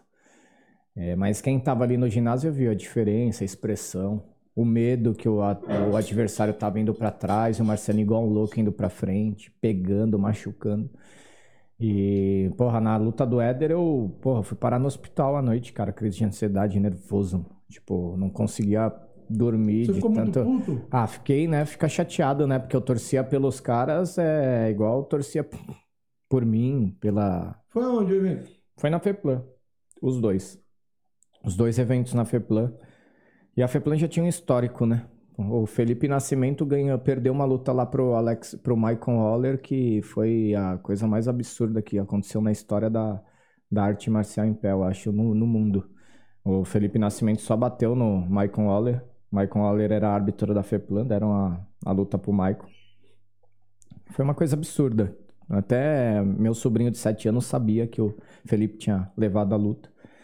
E os caras, é, nem para se redimir, nem para pedir desculpa, nada, mano. Tipo, os caras, não, foi esse o resultado. E aí eu descobri que na outra semana eles fizeram uma reunião para rever o resultado da luta, para mostrar para todo mundo que estava errado, fazer um treinamento para toda a arbitragem, para eles não errarem, mas daquele jeito que foi uma coisa que ficou bem chata. E ninguém teve coragem de pedir desculpa Se e falar a retratar. gente errou, se retratar. Eu sei, porque todos os meus amigos estão ali na FEPLAN arbitragem, eu sei o que aconteceu. Só que a galera não se retrata, né? E é o que eu falo na luta também, do tipo, porra, um resultado daquele grotesco. Sim, a gente sabe quem ganhou e quem perdeu. Agora, o resultado do Marcelinho e do, do Éder foi muito parelho, mas eu que tava ali na hora, vendo a diferente força de expressão do- dos atletas, eu, na minha cabeça, tenho que eles ganharam, principalmente o Marcelinho. É, eu acho que foi a derrota que mais doeu, assim, porque eram os caras que, que sonhavam muito com aquilo, né? Tipo, tinha muito. O Amadeu. Tem muita coisa em jogo ali. Tinha muita coisa em jogo. O Marcelinho, o Marcelinho era o melhor cara da categoria dele, né? Tipo, 54 quilos era o melhor. né? Não é porque era meu atleta. Hoje, se ele lutar por outra equipe, eu vou falar que o Marcelinho 54 é o melhor. Se aparecer outro e bater nele, hoje tem o Leandro da Yoko, que eu acho que esse menino é sinistro. Bom demais. Tem o menino do Edivor lá, que até deu aquela Deu treta treta, na né? luta, que, que também eu acho que o menino do Edivor ganhou. É, mas, mas o Leandro Na opinião, Sinistro. você acha que ele ganhou? Eu acho, eu acho que ganhou, mas é aquilo do. Não adianta a gente achar, porque é, é esse lance que eu tô falando do Marcelinho. Às vezes quem tava ali, diferença de força, tudo isso faz, faz muita É, mas tem diferença. bagulho que fica escrachado também, É, né? tem coisa que fica é escrachada. escrachado. Então tem coisa que fica escrachada. Eu acho, eu acho que o menino do Edivor ganhou. Mas, assim, quem tava ali assistindo, pode ser que viu outra luta, às vezes, olhar, o cara saindo, se tava com medo ou não. Eu acho que não. Porque os meninos do Edivor, assim, os moleques são sinistros, muito equilibrado, um- todo mundo muito técnico. Eu acho que não foi isso que aconteceu. Mas, a opinião, como foi, assim, eu, eu acho que essa luta aí a gente faz no máximo. Não tem problema, a gente faz no máximo. Isso é uma luta que vai Você ser legal. colocaria? Coloco, coloco, pô. Coloco. O Edvor já falou que não vai lutar qualquer evento mais, mas no máximo a gente coloca essa luta aí. É, se eu- assim que rolar o tá máximo. Já, já, já tem isso. Não, não tem, não tem esse nome, mas eu faço o convite, né? Se eles quiserem lutar, beleza. Se não quiser, a gente chama outro, né? Mas seria uma luta que, que ia ser interessante. Por conta, eu acho que, assim, muito se fala na época lá que aconteceu com o Marcelinho e com, com o Clantai, a gente fica muito triste no primeiro, no segundo dia, xinga, fala merda pra caralho, porque é o coração, né, meu? Tipo, é o nosso trabalho. Mas aí depois vai passando o tempo, pô, vai passando o tempo, você, você vê que, tipo, caralho, onde o Muay Thai chegou, né? O trabalho que foi feito ali entre os dois atletas, que há cinco anos atrás ninguém lutava Muay Thai. É a mesma coisa os meninos do Edivor, o, Leandro da Yoko, porra, eu fui no evento da, do China lá da FTT que o Leandro lutou contra o, o Yuri, Piranha. Eu falei, caralho, mano, tipo, porra, Ele moleque lutou- não, ele lutou sinistro. com, com o Marquinhos do Negro. É, ele lutou com o Yuri Piranha e Sim. nocauteou com, com mão na barriga. E, e aquele lance do, da divulgação, né? Eles não faziam divulgação. O moleque tinha vindo da Tailândia, os caras não divulgavam muito. Hoje eles divulgam bem. O José, o Rafael lá divulga bem, Instagram, até que eles fazem bastante, eles fazem bastante vídeo, acompanho às vezes. Então, porra, igual você vê a luta ali do menino do Edivor com ele, muito se fala ali do, do resultado, a galera fica querendo brigar por conta de resultado, mas, porra, foi uma puta luta, foi luta assim, nível Tailândia. A galera evoluiu muito, isso é legal. Aí, se, se essa luta teve polêmica, faz de novo, é igual a luta do Clantai com o Marcelinho. Eu Isso é queria que bom. tivesse sei- sido feito de novo. Só que o Marcelinho já tinha lutado antes com ele e tinha levado essa luta. Uhum. Tinha ganhado dele. E aí depois o Marcelinho acabou se lesionando, lesionando o cervical, e aí não lutou mais. Mas, porra, não tem problema. Se, se ficou, eu acho que sempre que a luta é muito parelha e fica dúvida, faz de novo, pô. Se é uma luta boa, faz de novo. Faz de novo, bota eles pra se quebrar lá e tira a dúvida. Aí se, te- se de novo se quebrar e ficar com dúvida, luta de novo, vai lutando. Na Tailândia às vezes tem campeão lá que luta 5, 6, 7, 10 vezes um com o outro, sendo que tem muito mais lutador lá do que aqui.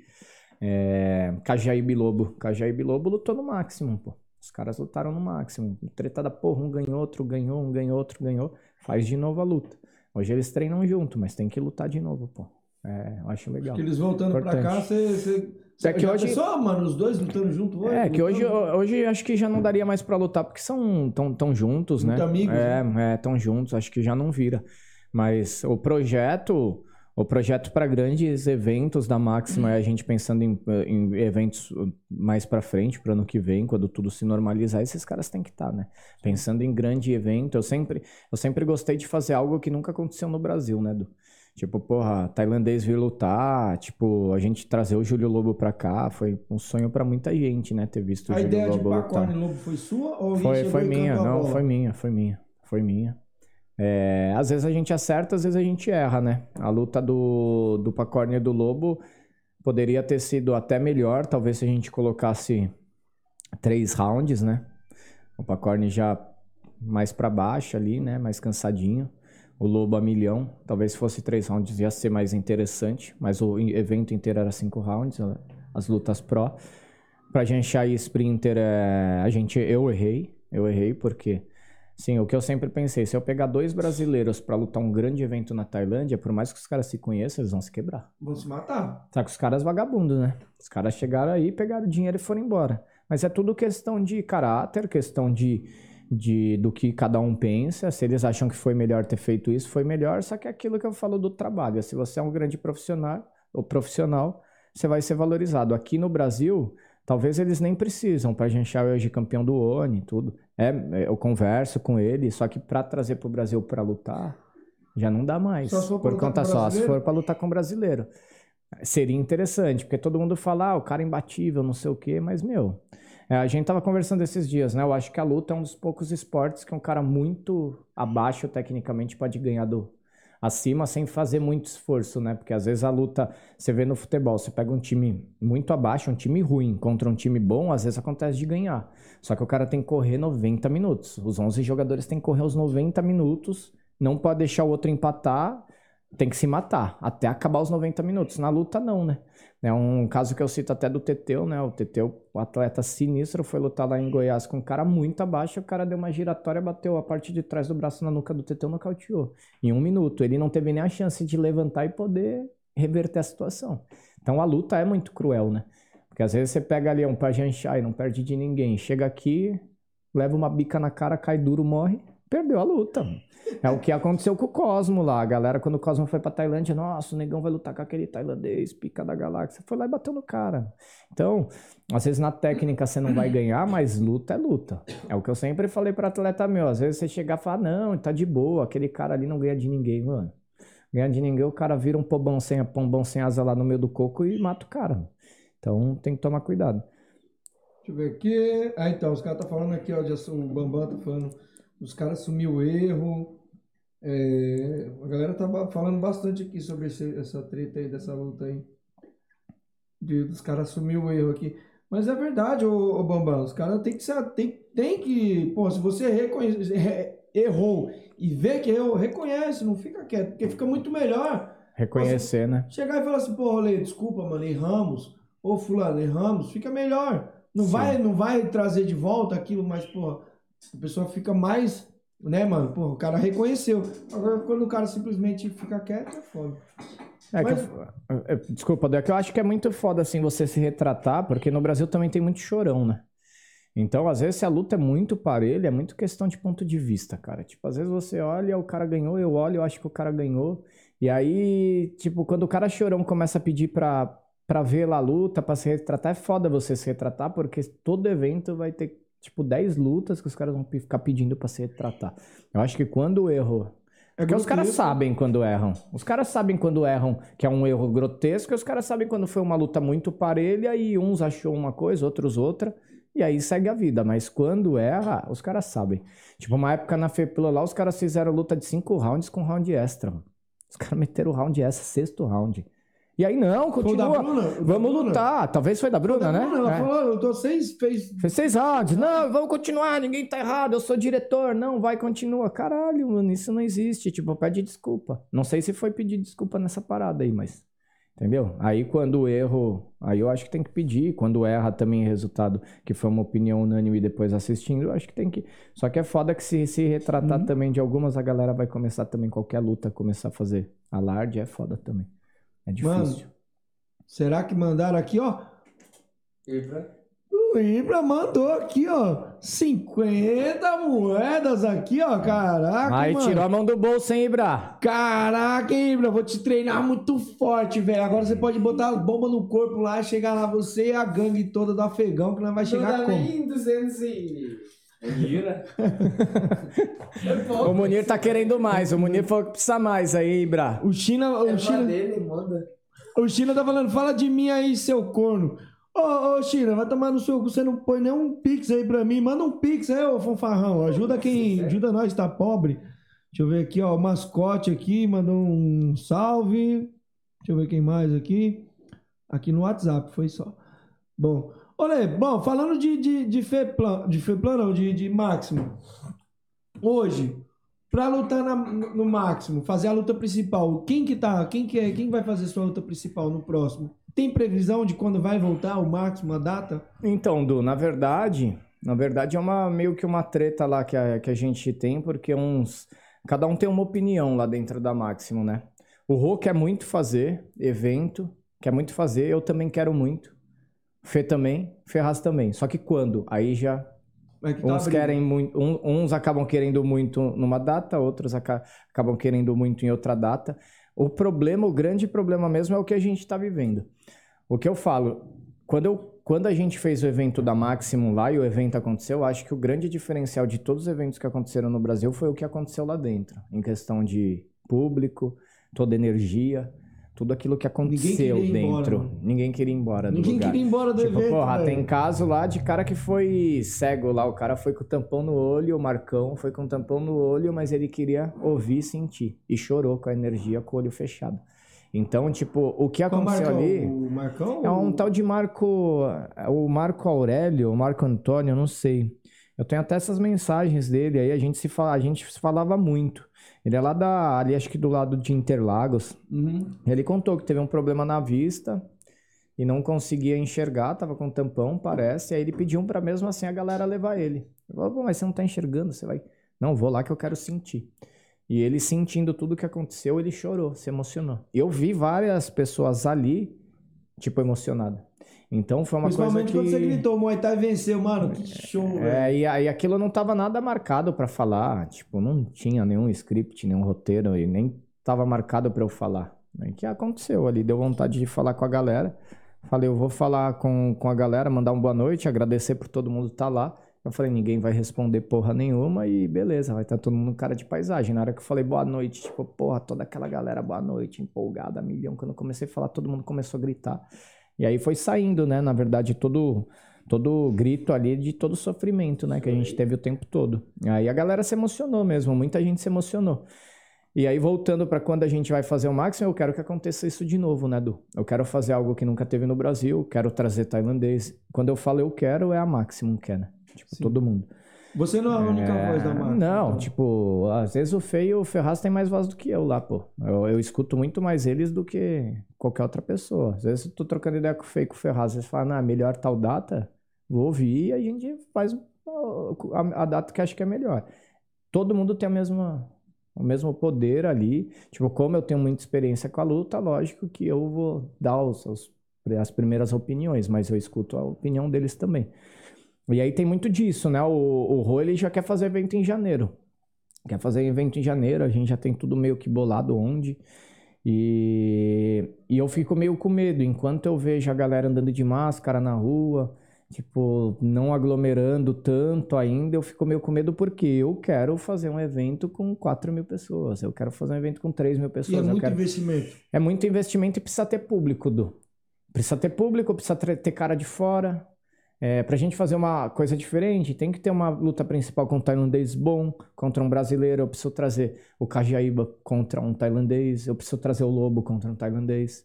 Eu preciso trazer, na verdade, tudo tudo gira através de um ídolo. Do, no Muay Thai hoje a gente tem poucos ídolos, né? A gente já teve o Cosmo, né? Na época do Cosmo, porra. E não Cê- tinha tanta mídia, né? E não tinha tanta mídia, mas o cara era ídolo. Ele era? Era, era ídolo.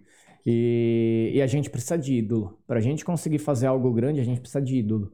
E quando a gente trouxe o Lobo, a gente foi trabalhando isso, ainda a Máximo não tinha a estrutura que tem hoje, a gente foi trabalhando isso para trazer a imagem do Lobo como ídolo pra galera do Muay Thai aqui. Tanto é que, tipo, o Lobo chegou, eu acho que ele deve ter sentido a energia que tinha ali pro lado dele. Porque ele foi tratado como um ídolo. Então a gente precisa fazer isso, a gente precisa fazer a imagem do lutador que tá lá fora carregando o nome do Brasil, a gente precisa fazer com que as pessoas que treinem hoje se espelhem nesses caras e tenham eles como, como ídolo. E aí a gente precisa trazer um ídolo. Para o evento ser muito grande, a gente precisa trazer o ídolo. E do jeito que a pandemia tá, e aí ah, aqui tá, tá melhorando, só que na Tailândia tá foda. Entendeu? Aí será que os caras vão poder vir? E aí eu fico com isso na cabeça. Só que pra gente planejar um evento para janeiro já tem que começar agora. E aí, tipo, como que eu vou divulgar um tailandês no card principal e se lá continua ruim o cara não consegue vir? Então E tem que os ter muito certo. evento, você, você Tem que estar marca tudo, tudo bonitinho, E não aí aparece um acontece. lockdown aí do nada. Entendeu? Aí, Então, ferra tua... Assim, é, o que eu, eu penso é que a gente tem todo o tempo do mundo pra fazer, né? Tem todo o tempo do mundo e a gente não pode fazer merda agora que tá no final.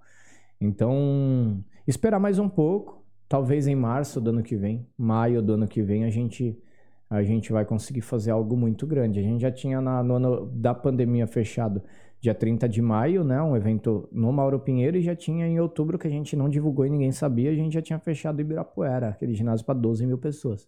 Então a gente ia fazer um mega evento, ia, ia ser uma parada assim, se esse máximo já foi grandioso, do Ibirapuera ia ser absurdo, assim, a gente tava trabalhando para fazer algo muito grande. E- Você, você, quer- você nunca quer fazer igual, sempre quer fazer melhor Sempre, sempre tentando fazer melhor. Infelizmente vai chegar uma hora que a gente não consegue, né? Se a gente fizer no Ibirapuera, no da grande, eu não vou conseguir fazer no Morumbi para 60 mil que a gente, a gente não vai ter público. Mas o ideal é sempre estar melhorando alguma coisa, né? Uhum. Sempre, sempre a gente vai errar, sempre vai ter algo para melhorar. E sempre fazer algo grande e diferente do. A gente tem como melhorar e como fazer isso. Tipo, um evento ser muito grande, 12 mil pessoas no Ibirapuera, a gente consegue colocar 5, 6 mil. Pô, o que, que a gente pode fazer para conseguir colocar 8? Talvez vamos colocar um show de uma banda de abertura, uma, uma banda conhecida, para agregar público, porque o que a gente precisa é transformar o evento de luta em entretenimento. Fazer as pessoas que estão de fora da arte marcial começar a apreciar. Porque é isso que move qualquer A tiazinha do evento. zap olhar né? e querer ver É. se o tiozão do churrasco. Tipo, se a gente só depender da galera do Muay Thai como depende hoje, vai estagnar. É sempre mil, 800, 600, é isso. A gente tem que fazer uma mega estrutura, a gente tem que trazer algo de diferente para trazer as pessoas que não são do Muay Thai para dentro do ginásio e começar a conhecer o Muay Thai. Aí sim a gente vai conseguir atingir um público maior. A gente. Eu, eu, eu, quem falou merda aí? Du? O Mairão leva a Jurema. Levar a Jurema pra fazer a entrada, fazer um show de stand-up, ô Mairão, já vai ter pelo menos uns 500 lá pra te ver.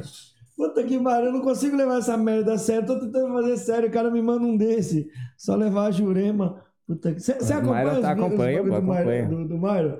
Esse cara é um fofão. Ele é um cara de pau, né? Porque é, você vê os vídeos dele, o cara tem que ser cara de pau mesmo. Esse bichão tá, tá sinistro. Os caras tá aqui, ó. É engraçado demais. Rose, tá ligado? Eu Ah, assisto puta todos, que todos que ele faz, eu assisto. Faz coisas de mulher, né?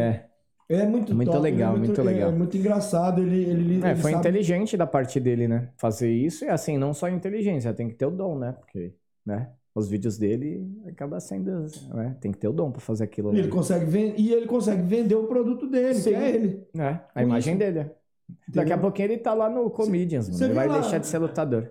Não, sabe o que eu tava pensando? Daqui a pouco ele começa a fazer sério, stand-up mesmo. É, mas é isso De mesmo. repente amanhã depois ele consegue Tá- pegar o jeito e tá fazendo stand-up. Talvez uma coisa que ele começou na brincadeira acaba virando profissão, né? Verdade. Porque, Sim, sim. porque o stand-up fo- teve uma alta, que agora com a pandemia, por conta de falta de público, acho que deu uma baixada em tudo, né? Em relação ao entretenimento. Mas, porra, antes da pandemia, stand-up era o. Você tava querendo, É, você falou que queria queria fazer botar um, um stand-up de, de abertura pro, pro Máximo. Ia ser top, hein? Ia ser legal.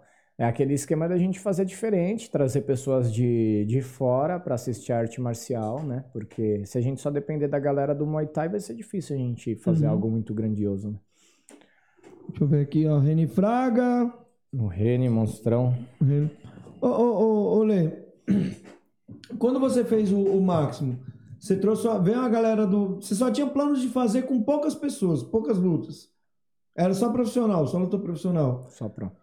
E aí o que aconteceu que teve tanta luta? Por que, que você botou tanta luta? Então, na verdade, Edu, qual, qual que é? Tipo, por conta da gente ter, de eu ter vindo da, da arte marcial, acho que a maior parte dos caras que fazem evento hoje vieram da, do Muay Thai e fazem evento de Muay Thai. Por ter feito um evento daquele tamanho, eu comecei a pensar um pouco no sonho de, de todos os atletas e, e assim, um evento daquele tamanho, eu poderia colocar 14 pessoas só pra lutar. E aí, tipo, quando começou a divulgar, aí vem, Neilo, meu amigo. Ô, tem um atleta, o cara faz um puta trabalho. Tem um atleta bom.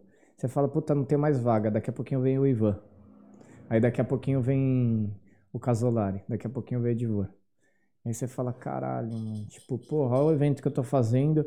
E esses caras. Peraí, o evento ia ser das 6 às 10 da noite, ou das 7 às 11. Porra, vou fazer um evento de manhã. Faz de manhã, bota a estrutura aí, a estrutura já vai estar montada, vamos colocar. Eu ia, tipo, colocar cinco, seis lutas pró e umas três de abertura. No fim, acabou colocando acho que nove pró, 10 pró, sei lá. Eu te- teve duas, acho que duas lutas pró que eu coloquei no card amador, para finalizar o card amador. Mas aí a galera vai pedindo, vai pedindo, aí você vai pensando no sonho, fala, pô, o evento tá, vai ser legal, consigo ajudar. Que assim dá pra dar um jeitinho. E aí no fim, acabou tendo um monte de luta, né? E Foi bom isso? Foi bom ter acontecido assim?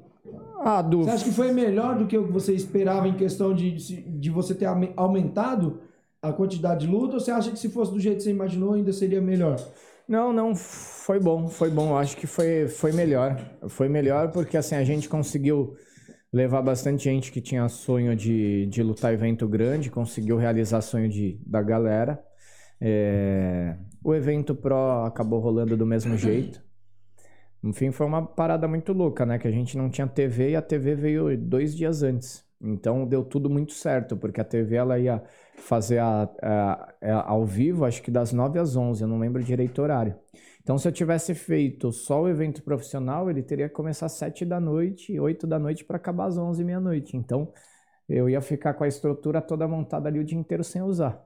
E aí é só questão do quê? De você se preocupar em trabalhar um pouco mais e colocar a galera para lutar. E foi legal, pô, foi legal porque muita gente que foi assistir o evento amador acabou ficando pro Pro.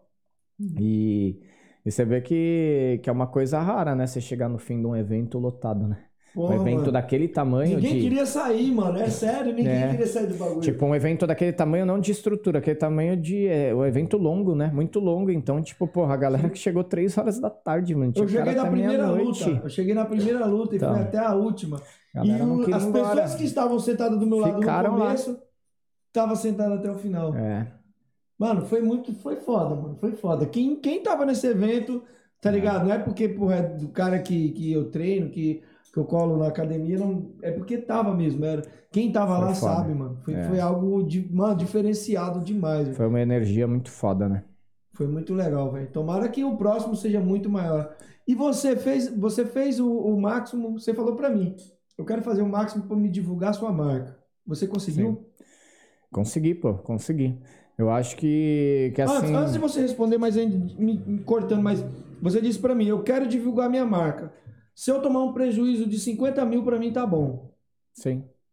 Porque o que acontece? Na verdade, Du, o dinheiro que faltou para completar o que a gente gastou não foi prejuízo. Porque se a gente tivesse colocado 50, 100 mil reais em propaganda na TV ou em mídia, ou a gente ia gastar de qualquer jeito esse dinheiro para poder divulgar nossa marca. Sim. Então a gente acabou gastando esse dinheiro realizando um sonho, né? Foi um sonho meu ter feito um evento daquele tamanho, foi um sonho de todo mundo que estava ali, foi um sonho para o atleta que lutou e, e vai ficar para a história da marca, né? Ficou, ficou para a história da marca, né? A gente fez uma parada que nada mais, nunca mais ninguém tira da gente. O evento que aconteceu, aquilo que aconteceu, que você tava lá dentro, quem tava lá dentro, isso nunca mais vai sair de dentro de ninguém. Ficou, ficou pra vida inteira. Você vai, você vai de novo no evento da Maximum, você vai sentir aquela mesma energia que você sentiu no primeiro. Quem não foi, vai sentir a energia que é. Então, vai ficar pra gente. Então não foi se faltou dinheiro para completar da estrutura de tudo, a gente nunca viu como prejuízo. No começo você fica, porque é dinheiro, é número que você vê, mas depois você vai entendendo tudo o que aconteceu. Tipo, foi um puta investimento. investimento, foi um investimento para marca. Foi um investimento para marca, foi legal. Faria tudo de novo. Todo dia que, toda vez que eu termino um evento, principalmente um evento daquele tamanho, cento e, acho que 108 pessoas trabalharam. Muita gente. Muita gente trabalhando. Coordenar na cozinha, na cozinha tinha acho que umas 15, 20. Umas 15. Garçom, é, área VIP, segurança em cada ponto, segurança na, na entrada, pessoal da comida de fora lá, foi é muita gente. Na hora que acabou o evento, na hora que acabou o evento, que o cara, coitado do meu parceiro do ringue lá que alugou o ringue para mim, eu tinha que pagar ele e nem paguei o cara na hora, mano, porque acabou o evento, eu caí ali naquele carpete onde tava as cadeiras, dormi. Eu fui acordar na hora que eu acordei, não tinha carpete, não tinha ringue, não tinha iluminação, não tinha nada. Na hora que acordei, só tinha garrafa no chão. Garrafa de água no chão, lixo, uma montanha de lixo e eu lá. Eu e mais acho que umas duas pessoas dormindo no chão. Aí acaba, você fala, meu, nunca mais vou fazer essa porra na vida, não, tá louco? Cada evento que você faz, você perde um ano de vida. tá louco. Aí, aí vai passando, né? Aí vai passando a van ainda. Puta, é um sofrimento, nossa, é muito louco. Por isso que eu, que eu falo assim, a galera, agora eu vou falar o lado do, do promotor, a galera reclama muito que paga pouco de bolsa, mas o nosso país é muito foda para quem empreende também. Para Maximum não é fácil a gente estar tá hoje lá. Ah, Maximum tá crescendo. É muito foda. É a gente manter né? a empresa. É muito foda. Todo dia um monte de problema. Todo dia a gente tem que matar ali. É, matando um leão por dia. É muita treta.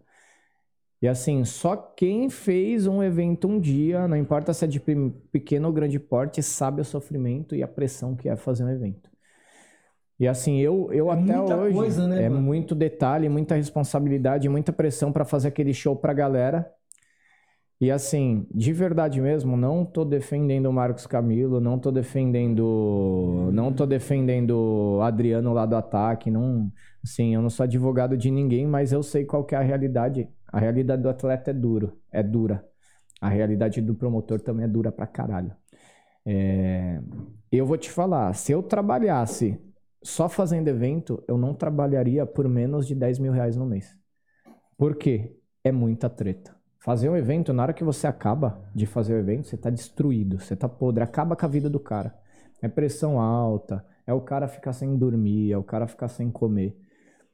E aí é foda. Por que, que o cara também. Eu, eu não conheço, eu não conheço de verdade nenhum promotor de evento aqui no Brasil rico de Muay Thai, evento de Muay Thai. O cara trabalha com evento de Muay Thai rico, não conheço. Se tiver alguém rico no evento, fazendo evento de Muay Thai e pagando 500 reais para atleta, aí eu já vou achar que o cara é um filho da puta explorador. Mas, porra, o cara tá pagando 500 reais ali pro atleta. Poderia pagar um pouco mais? Poderia. Desculpa aí. Poderia pagar um pouco mais? Poderia. Talvez sim, talvez não. Eu não posso julgar porque eu não sei como tá a conta do banco do cara. Mas que eu sei que o cara tá fazendo evento direto e que não tá vivendo indo para as Bahamas, para as Maldivas e ficar tomando água de coco, não tá. Porra, é, Marcos Camilo eu vejo qual que é a luta dele, mano. O cara vai lá na máxima, é, é foda, é foda. O cara não tá rico. O cara tá fazendo para ganhar dinheiro? Tá fazendo para ganhar dinheiro, porque é o trabalho dele. É o trabalho dele. Mas eu acho que ele não ganha 20 mil reais por evento. Eu acho que não ganha nem 10 mil. Então, Assim, o atleta ganha pouco, ganha pouco, mas o promotor de evento também assume uma responsabilidade gigante em fazer um evento e também, assim, não é um dinheiro que vai mudar a vida do cara. Ah, é, então é, é, complicado. No Brasil, a galera tem que entender que tudo é complicado. Se você não fizer coisa errada, não roubar, se você quiser fazer a parada ali, é complicado. Então, lógico que tem o lado ali que muita gente vai defender atleta. Eu, eu fui treinador e defendo de tipo, ah, tem que pagar mais, tem que pagar mais, só que também eu sou promotor, eu vejo como que é. Hoje o evento da Maximum, A gente vai conseguir fazer evento grande e vai conseguir fazer algo diferente, pagar uma bolsa muito maior do que os caras pagam, porque é um propósito meu. Tipo, é um propósito meu tentar mudar essa história e é um propósito para a marca. Se a marca ficar explorando atleta, isso é ruim para a marca. Então a marca tem que fazer algo de diferente. Tem que fazer algo de diferente. Mas a galera que trabalha só fazendo evento de luta também é difícil. Então é foda de defender, porque tem o lado do atleta que é sofrido, tem o lado do promotor que é sofrido também. Você tá falando aí de bolsa e falando do evento. Aí você recebe as mensagens, pô, o Felipe tá aqui do lado, ele colocou aqui, ó. O evento ficou marcado para mim como um dos melhores dias da minha vida. Foi foda fazer parte disso tudo. E o treinador Mori colocou a melhor bolsa que já recebemos foi da Máximo. Caralho. E não, teve um monte de gente que já falou que foi o, a melhor bolsa Uhum. que, que já recebeu foi da Máximo. E assim, é que fica bem claro aqui que mesmo que eu sei que os caras lutariam no máximo por 300 reais, eu não vou pagar 300 reais. Porque eu tenho um propósito. Mas eu não dependo do dinheiro do evento para nossa marca sobreviver. Então, o cara que depende do dinheiro do evento, talvez ele tenha que fazer uma conta mais justa. Então, tipo, é aquele lance do FN. É isso que os atletas também têm que tomar cuidado, não ficar se oferecendo para lutar de graça. Por quê? O promotor de evento, ele sabe por quanto o atleta luta. Ah, eu tô pedindo 800. Caralho, mas mês passado você lutou por 300 pelo cara ali. Vou oferecer 300 aí vai lutar. Os promotores conversam um com o outro também, né? Conversa, conversa. E assim, eu sei, eu sei, o Mori falou aí, eu sei que se eu chegasse com uma bolsa metade do que eu paguei pro Ogro, eles lutariam. Pela grandiosidade do evento, por tudo que a gente tava fazendo em relação à mídia, todo o trabalho, eu sei que eles lutariam. Só que eu vim de lá, entendeu? Eu vim de lá. E eu sei que também, se eu puder pagar um pouco mais, vai ficar bom pros caras. Então é isso, porque eu tenho esse olhar e o propósito da marca é outro. A gente não depende do dinheiro do evento para sobreviver. O evento é uma propaganda. Então eu acho que hoje nenhum empresário iria, iria trabalhar três meses num evento igual o evento da Máximo, que a gente trabalha três meses para não ganhar nada. Para não ganhar nada. Só que hoje, se a gente trabalhar para não ganhar nada, para a marca já tá bom. Porque a gente tá atingindo o nosso objetivo, que, Que é é promover a marca e fazer a arte marcial crescer. Se a arte, a arte marcial cresce, a nossa marca cresce. E aí vem os outros. Vem a outra marca que vai pegar carona e também vai vender. E aí tem que vir outro cara se espelhar e fazer outro evento também. E aí a gente consegue fazer a parada crescer. E Lê, também teve um monte de cara que tentou te dar rasteira no evento. Tentar boicotar. Você lembra que você comentou? Sim. Não precisa falar nomes, mas você falou pra mim. Porra, tem um filho da puta que tá tentando fuder o bagulho pra ele não andar pra frente. Sim. Na e ver- tem muito disso, né, mano? Esse é um dos grandes problemas que a gente enfrenta. A gente, quando eu falo assim, a gente do Muay Thai enfrenta, que é o quê? Ah, mano, vou fuder esse cara. Mas com o intuito de quê? Sempre, é sempre com o intuito pra dizer que é, que é bonzinho, não. Olha, pra ninguém se machucar. Olha, pra não sei o quê. Mas é sempre tentando fuder. Nunca é pra tentando melhorar. Assim, tipo, pra resumido, o que eu costumo falar em todos os lugares. Aí a galera vem, tipo, igual a Camila, ah, não, porque ele é político, não sei o quê. Cara, ela falou, eu não quero o mal dela. É a mesma coisa, é você ver esses caras, esses caras tentando boicotar um evento que é impulsionar o Muay Thai no Brasil, eles queriam boicotar porque não fez pela federação dele, que é uma federação que não tem nada a ver. Ele, ele fez porque ele quer boicotar todo mundo, porque ele quer acabar com tudo e, e fazer com que as pessoas acreditem no, no negócio dele, que é a federação. Monopólio, ele quer o monopólio. Só que sempre esses caras, você chega no final, eles não têm nada. Tipo, você vê o Bang. Você vê o Bang. O Bang, eu comecei a amizade com ele pensando uma coisa dele porque as pessoas falavam. Só que antes das pessoas falar, eu tenho que viver e tenho que saber quem que é o cara. Hoje eu vivo, eu vivi com o cara, ele teve do meu lado, ele trabalha junto comigo, eu sei quem ele é. Por que, que o Bang tá dando certo? Porque talvez ele é uma pessoa que pense diferente das outras. Você tem um podcast, ele tem. Por que, que ele te apoiou? Porque talvez, talvez, ele é um cara que é tão apaixonado pela luta, ou ele é um cara que tem um puta coração bom, e por isso que ele tá indo bem. Então é o, é o que eu falo pra todo mundo, Du. As pessoas hoje em dia é muito difícil você pegar um amigo seu e ver você querer dar certo. Um amigo. Às vezes o cara tá do seu lado, Du, pra ver você na merda. Ele tá lá no lado só pra ver seu sofrimento. Porque no dia que você fica bem ou melhor do que ele, você já não presta mais pra ser amigo dele porque toca nele. Ele fica com inveja, fica com ciúmes. Então, hoje em dia, as pessoas, elas acabam tendo muita inveja do que a, o outro tem e acaba se preocupando com si próprio. Então, a pessoa, ela vive para ver. Se o Felipe tá na merda, ele não vai me incomodar. Só que se o Felipe começar a ter alguma coisa, ele me incomoda. Então, eu vou torcer para ele se fuder. Aí eu fico carregando essa energia ruim dentro de mim o tempo todo para torcer para ele, pro seu podcast não dar certo. E aí, quando eu paro para olhar eu, eu tô na fossa, mano. Tô pior do que todo mundo, porque eu só atraio coisa ruim para mim. Então, tipo, porra, é uma coisa que eu acho que eu tenho pro meu pai, pra minha mãe, é, se um dia eu invejar um amigo meu que comprou um carro melhor do que eu, não faz mais sentido eu viver.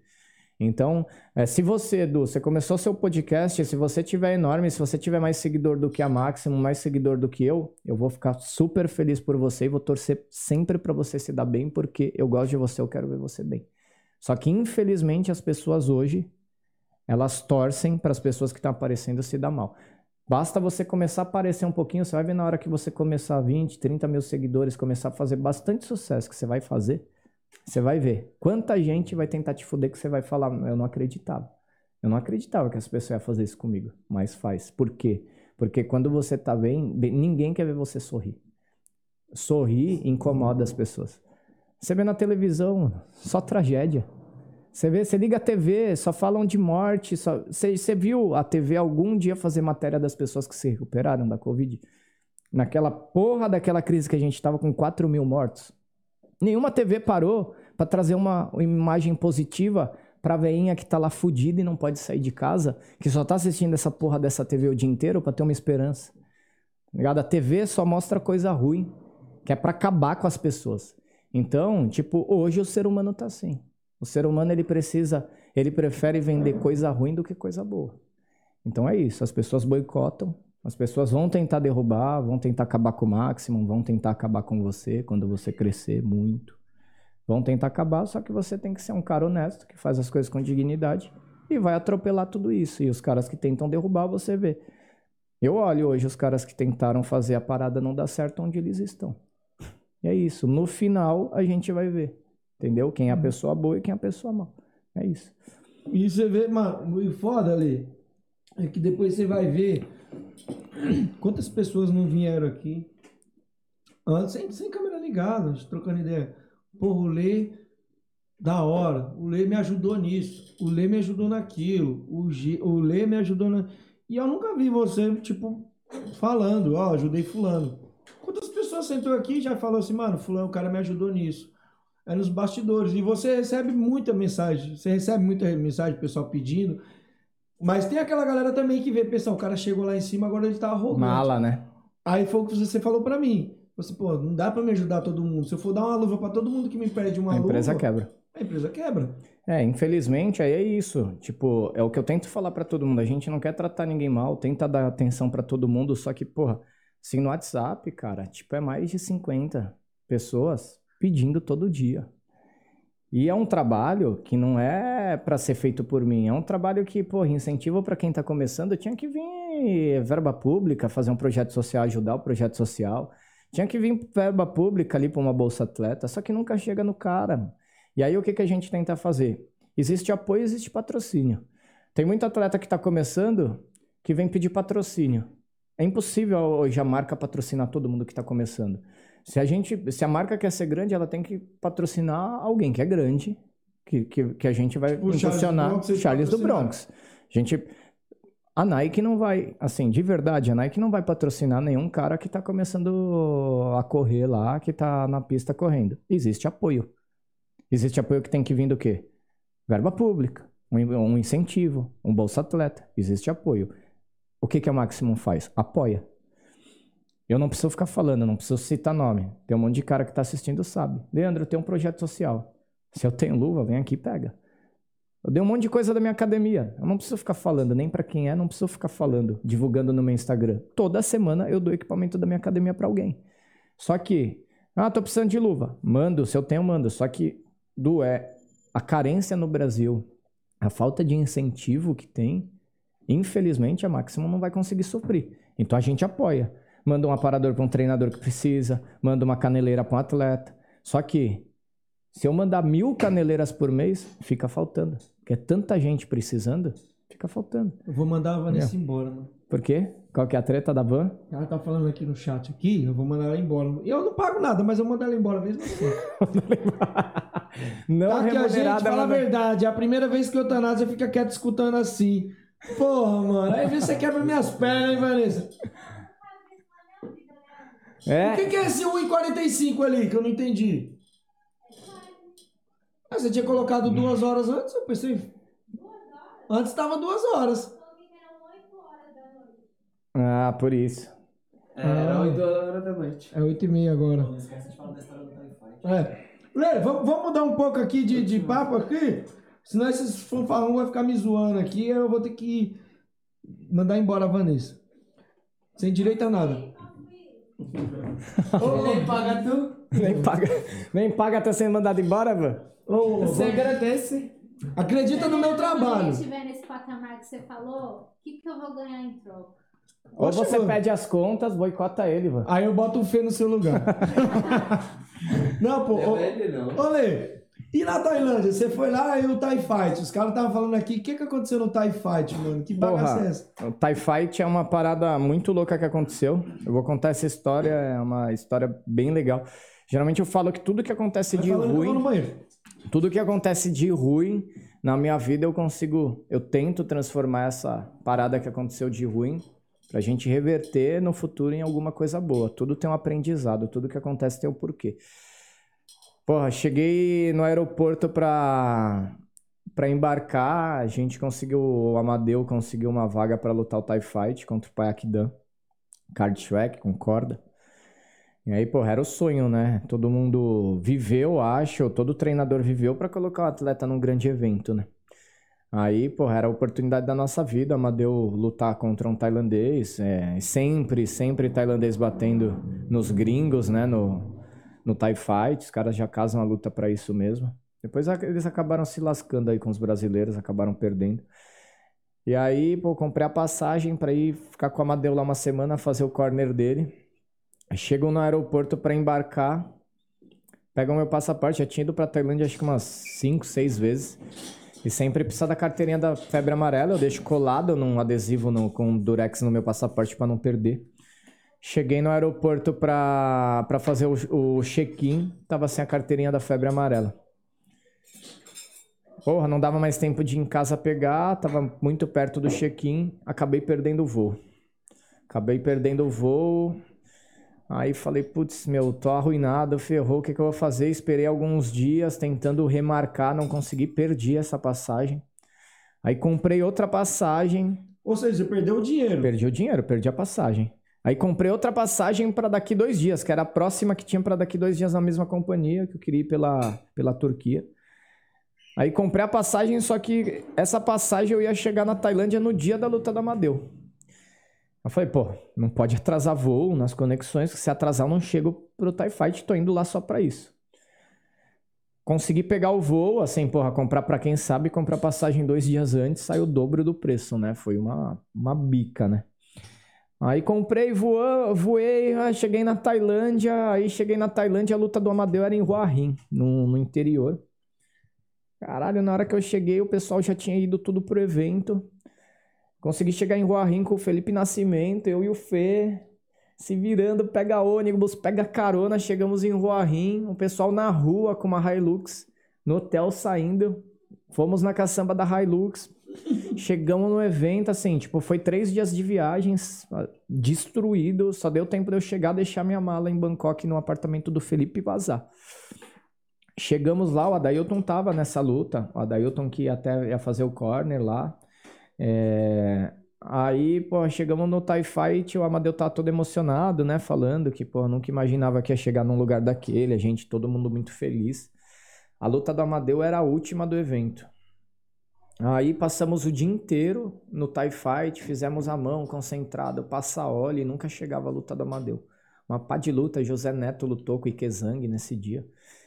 Aí, porra, evento gigantesco, anoiteceu, aí o TIE Fight com toda aquela estrutura de iluminação, porra, um sonho. tipo, lotado. Aí os tailandeses deram o colete, né, para colocar o, o roupão para colocar no Amadeu, deu, deu o colete para mim, o colete para outro tailandês. A gente foi andando naquela multidão, né, por trás do painel. Aí atrás do painel era uma puta escada gigantesca, tipo, o painel do TIE Fight é muito grande o palco. Aí era sempre assim, né? Você ficava ali, os caras com o rádio segurando. Aí na hora que o announcer falava o nome, explodia todos aqueles fogos lá e o atleta entra. Aquela porra toda, né? Aquele puta show fudido. Aí, tipo, todo mundo tremendo, Amadeu já drenado, muito louco, Amadeu com o pé na, na escada, eu atrás dele. Aí, porra, vem luz, não sei o que, saiu a última luta, se eu não me engano, acho que era o Sayoki que tinha lutado. E a gente naquela concentração, preparado, preparado, preparado, preparado, vai chamar, apaga as luzes. Pensa na zica da porra, tudo isso de, de viagem, estrada, todo sonho, daí apaga as luzes, aí começa todo mundo embora. Todo mundo embora do TIE Fight, vai embora, vai embora, vai embora, vai embora, vai e nada embora. de luz voltar. Vai embora e os tailandeses, dá roupão, dá roupão, dá o colete, dá o colete, dá o colete, mas espera aí, o que que tá acontecendo? Não, não vai mais ter luta. Tipo, deu um problema lá com a rainha, pessoal da corte lá que fica assistindo tá indo embora e o evento tem que acabar. Já era. E a cara de bunda, de cu, de todo mundo, tipo, Isso sim é se caralho, fuder, pesadelo, né? Pesadelo. Eu falo, meu, é pesadelo, não tô vivendo isso, não tô vivendo. É aquela multidão indo embora, ou seja, perdi passagem, comprei outra passagem, viajei, ca- samba de carro, busão, a porra toda, chegamos lá do outro lado do mundo, o dia inteiro, na hora que o cara pisou na escada, apagou as luzes. Esse E aí, assim, hein? a Amadeu ficou triste pra caralho, mas aí depois a gente vai entendendo que tudo na vida, quando você faz a parada do jeito certo, tudo tem um porquê. É, na história lá do TIE Fight, do Card Shrek, nunca nenhum brasileiro tinha nocauteado um tailandês. E depois de um mês, rolou essa luta e o Amadeu nocauteou. Foi o primeiro brasileiro a nocautear um tailandês. Depois teve o Diego Beneduzzi, acho que não sei se foi Card Shrek que lutou, que nocauteou o Pototó, mas depois de bastante tempo.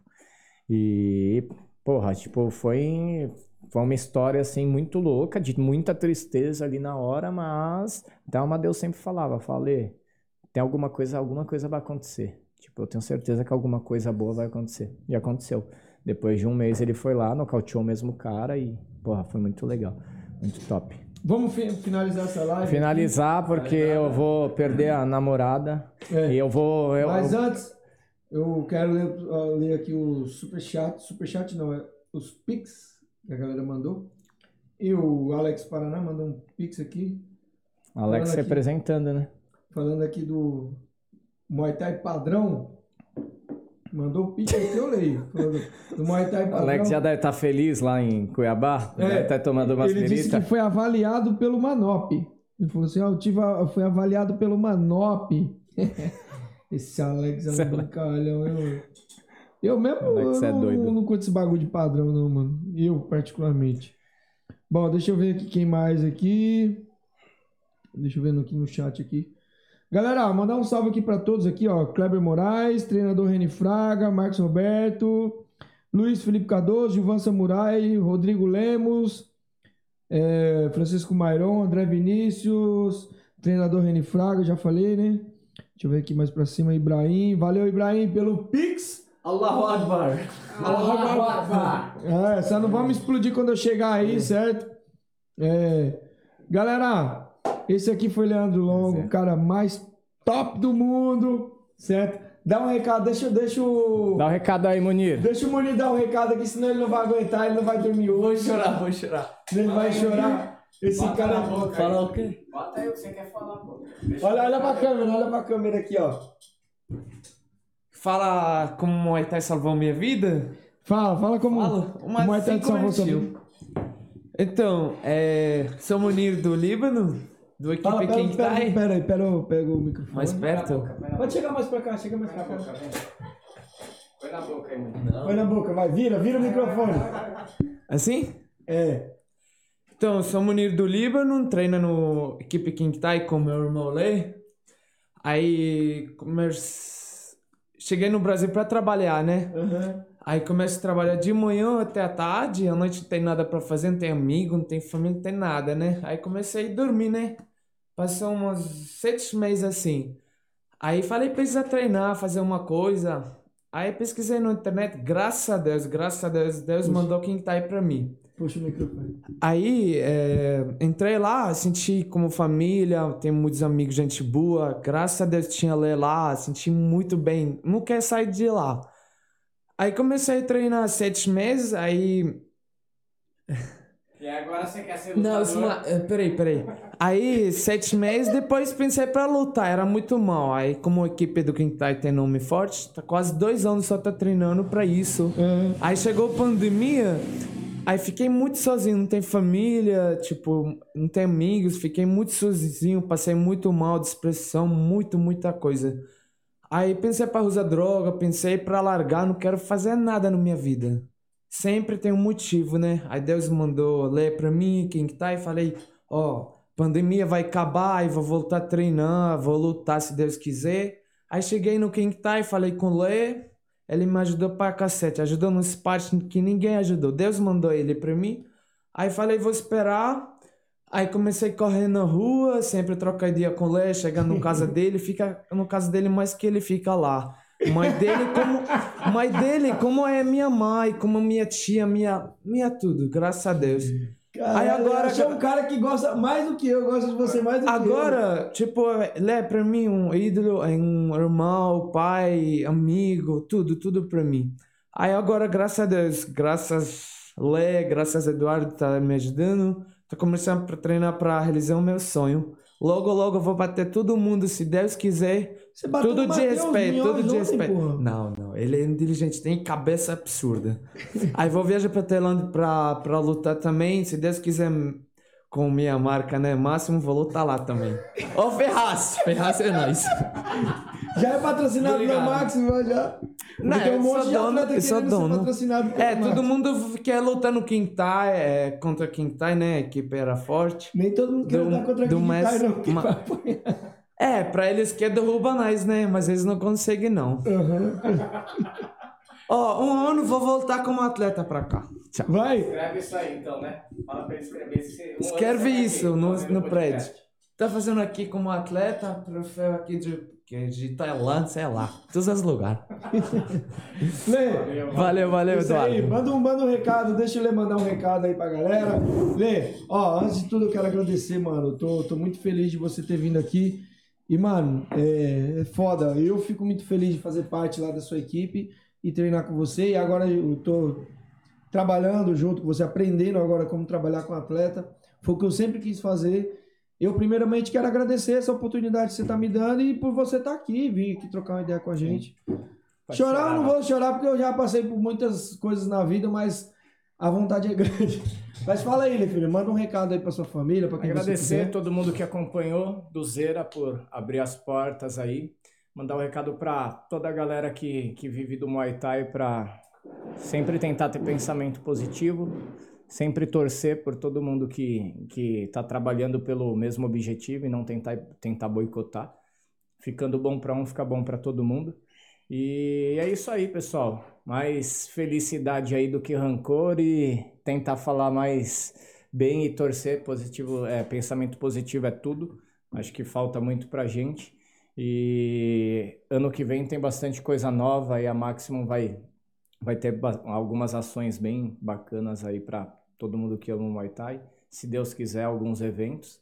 E, e é isso aí. Valeu, valeu, pessoal. E o. Agora me diz, o. O, o, o troféu da Máxima é um samurai. Você Sim. que teve a ideia? Na verdade, esse samurai aí veio, tipo, durante o evento mesmo, a gente começou a pesquisar, né? Pesquisar troféu e a gente queria também algo diferente, algo que E é muito diferente. fosse diferente de tudo, né? E aí esse samurai, essa imagem desse guerreiro, acho que veio para simbolizar mesmo, né? A grandeza de tudo que aconteceu ali, de todo o nosso trabalho. Trabalho de quem promoveu e fez o evento e de quem lutou também, né? Eu acho que é o símbolo do o símbolo da nossa marca, o símbolo da nossa história. Eu acho que essa guerra aí no dia a dia, eu acho que, que não tinha nada melhor para simbolizar. E vamos ver o próximo aí como que vai ser. Talvez o mesmo ou talvez não. Vamos ver. Se... É, É, se- Pode ser que mude, pode ser que Pode mude pra mude. próxima, pra próxima. Mas, mano, foi muito louco. Esse, esse É, é demais, né? Bonito demais. Mas também, eu tinha até esquecido de perguntar. O nome Máximo era Mo- Máximo Muay Thai. Certo? A marca. Estou falando de- da marca. É, que, porque mudou? começou- Agora Máximo Boxing, por quê? Porque começou, na verdade, com um evento de Muay Thai, né? Eu comecei a Maximum fazendo evento de Muay Thai. Foi um dia lá à noite, fui dormir, à noite que vem geralmente as melhores ideias. Comecei a pensar no nome pro evento, falei, vai ser Máximo. Já tinha o propósito de montar uma marca, já tinha o propósito de fazer algo grande. E aí veio o nome Maximum, só que minha vida sempre foi o Muay Thai. E eu comecei fazendo evento de Muay Thai, antes de ter a marca de equipamento. E aí ficou Maximum Muay Thai por conta dos eventos de Muay Thai. E aí veio a marca, a marca, na verdade, ela começou primeiro a atingir o público do Muay Thai, que era o público que me conhecia. Depois a marca foi expandindo, a gente viu que a gente tinha muito mercado para atingir. E aí o boxing ele remete a toda arte marcial em pé, né? Então, o boxe, o kickboxing, o Muay Thai, a luta em pé. E aí, como a gente hoje atinge muito MMA, né? Na verdade, a gente investe muito no, no MMA também, que é um público que consome muito, kickboxing também. Então, virou a Maximum Boxing, talvez um dia Maximum Sports, que a gente vai, talvez vai para um outro tipo de mercado, para o mercado de, de Futebol, academia, é, futebol, corrida. É, a marca tem muito para crescer, a gente ainda tem muita coisa aí. Mas primeiro o pensamento é a luta mesmo, é, é a gente, esse mercado Primeiro você é quer, gigante. você quer assim. abraçar é, Luta, a luta, e depois que luta, a estiver bem estabilizado, partir Sim, é, quem sabe um dia, se a marca for muito grande e tiver esse nicho aí pra gente atingir, a gente tem a parte fitness, parte de equipamento, de funcional, equipamento de preparação de atleta. Tem muita coisa. Agora, qual que é o carro-chefe da Máximo de equipamento ali? O que mais vende ali? Ah, cara, o que mais vem, não, vende... não tô falando em quantidade de produto, eu falo assim, que dá mais lucro pra, pra, Ah, na, na verdade, o nosso carro-chefe mesmo, isso é difícil falar, do, porque graças a Deus a gente vende de tudo um pouco. Mas o público iniciante é o público que ainda mais consome, né? Porque é o público iniciante é o público muito rotativo. Então, tipo, a galera que entra na academia hoje, aí daqui a pouco ela para, e outro dia entra outro aluno novo, e aí a luva, a bandagem, né? É o que o pessoal vai comprando muito. Acho principalmente luva, mas tudo, assim, eu, eu, eu, eu falo que, assim, o grande orgulho mesmo, o meu orgulho com a marca Máxima é conseguir trazer equipamento de muita qualidade.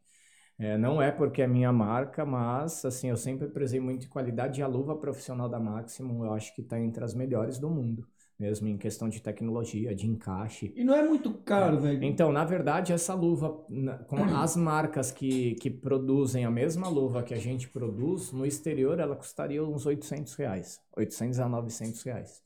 É, Quanto ela tá saindo em marcas grandes, assim. Aqui tá na faixa de 300, é 389. É 389. Por quê? Porque é uma luva que a gente não tem um lucro muito grande e a gente quer colocar algo de muita qualidade no mercado. E a gente também entende a, o mercado nacional como que tá. Mas seria uma luva que no exterior a gente venderia por 700, 800 reais com facilidade, por conta da tecnologia que, que ela tem, a parte da capa, do couro, do couro de microfibra, a parte de, de encaixe, é tudo assim, é o que tem de melhor no mundo E bem em relação... também. É, tem é toda, todo o equipamento da Maximum, principalmente profissional, tem tudo modelagem de 3D, é tudo... É, é muito diferente, o processo de produção tá nas maiores marcas, na- nas maiores fábricas do mundo hoje, é, é uma parada bem diferenciada mesmo, é. Quem faz a É sua luva é sinistro. quem realmente faz luva, não é quem faz sapato. É, quem só faz luva, quem só faz luva, é a empresa que, tipo, tá, assim, no, no alto escalão das luvas, É porque assim, tem, do- tem, tem, tem loja, loja, quando eu falo assim, que fabrica Sim. luva. Geralmente eles fabricam a luva numa, numa fábrica que fabrica sapato. Sim, é porque é adaptado, né, Du? Acaba adaptando, porque eu, eu vou te falar hoje, se eu trouxer a fábrica que produz hoje as luvas da Maximum, que faz o molde 3D, que faz o corte, a laser, que faz a costura, jamais eu iria conseguir montar uma fábrica com um maquinário tão caro desse. Então, assim, Com só... tanto imposto, tanta coisa. É, e funcionário também, do hoje a mão de obra no Brasil é muito complicada. Você arrumar funcionário ali ponta firme que não falta, que vai. É, então é, tem que ser fora mesmo. A gente vem fazendo parceria em alguns lugares, tipo, provável que no ano que vem a gente viaja, tem algumas par- parcerias no, no Paquistão, na Turquia. é, de fábrica. Uhum. Na China, em Hong Kong, todo lugar aí a gente tenta viajar. Tem fábrica que é muito boa para fazer caneleira, tem fábrica que é muito boa para fazer luva. E a gente tenta viajar, conhecer esse um pouquinho de cada um e a gente acabar agregando para a marca. Ó, só para finalizar, eu vou dizer minha opinião. É o produto, o produto que mais me surpreendeu. Esse É esse daí vende muito. Sabe por quê? Isso é muito bom. Não tem outra marca que faz isso. Sim, sim. eu sim. consigo comprar isso aqui se eu for comprar num- numa loja de tatame, em algum Uhum, lugar. Sim, sim. Mas loja de equipamento, assim, para vender isso aqui eu não conheço. Esse produto ficou muito legal e assim, o diferencial desse produto é que ele é aprovado pela Anvisa. Du. Então, tipo, é aprovado pela Tem Anvisa. É o único higienizador aí que eu. é, Porque às vezes a pessoa compra, coloca na luva, dá um problema de alergia, não sei o que, não sabe nem o que tá colocando na mão. Como ele é aprovado pela Anvisa, é um produto que foi, passou por um processo ali de inspeção e tudo mais. Então, é, é isso que é legal, né? Eu falo de Você tem verdade. segurança ali. Eu falo de verdade. É, é um produto que tava faltando no mercado, não Sim. tinha. Não tem, né? Você Difícil, tinha que né? ir num lugar muito Ou específico. pôr um achar. lisoforme ali, tipo, pra tirar o cheiro. E o lisoforme é caro e é muito agressivo também, né? Pra pele. Esse higienizador é top. Galera, tá lá do meio? Muito obrigado. Fiquem com Deus. É nóis. Munir, gostou de vir aqui? Gostei, gostei. Vai Valeu. voltar como lutador, cheio de troféu. velho. Ah, pessoal, amanhã tem um live aqui, ó, com o Juan, certo? Saindo do evento lá da do, do, do War, vai estar aqui. Umas duas horas após o evento, ele vai estar aqui, tá, pessoal? Primeiro espera ele lutar e assim que terminar a luta, a gente vai correr pra cá e vai trazer ele aqui. Ganhando ou perdendo, ele vai estar aqui trocando uma ideia com a gente. Firmeza? É, vai ser umas duas horas após o evento. É nóis? Fiquem com Deus. Quer deixar um recado, Munir? Quer mandar um abraço? Mandar um abraço. Dá um abraço Salve no pra Lê. todo mundo, vai. Dá um abraço no Lê. Dá um abraço no Lê. Dá um abraço Vai, no Lê. Munir. Valeu, agradeço todo mundo aí. Obrigadão aí. É nóis. Fiquem com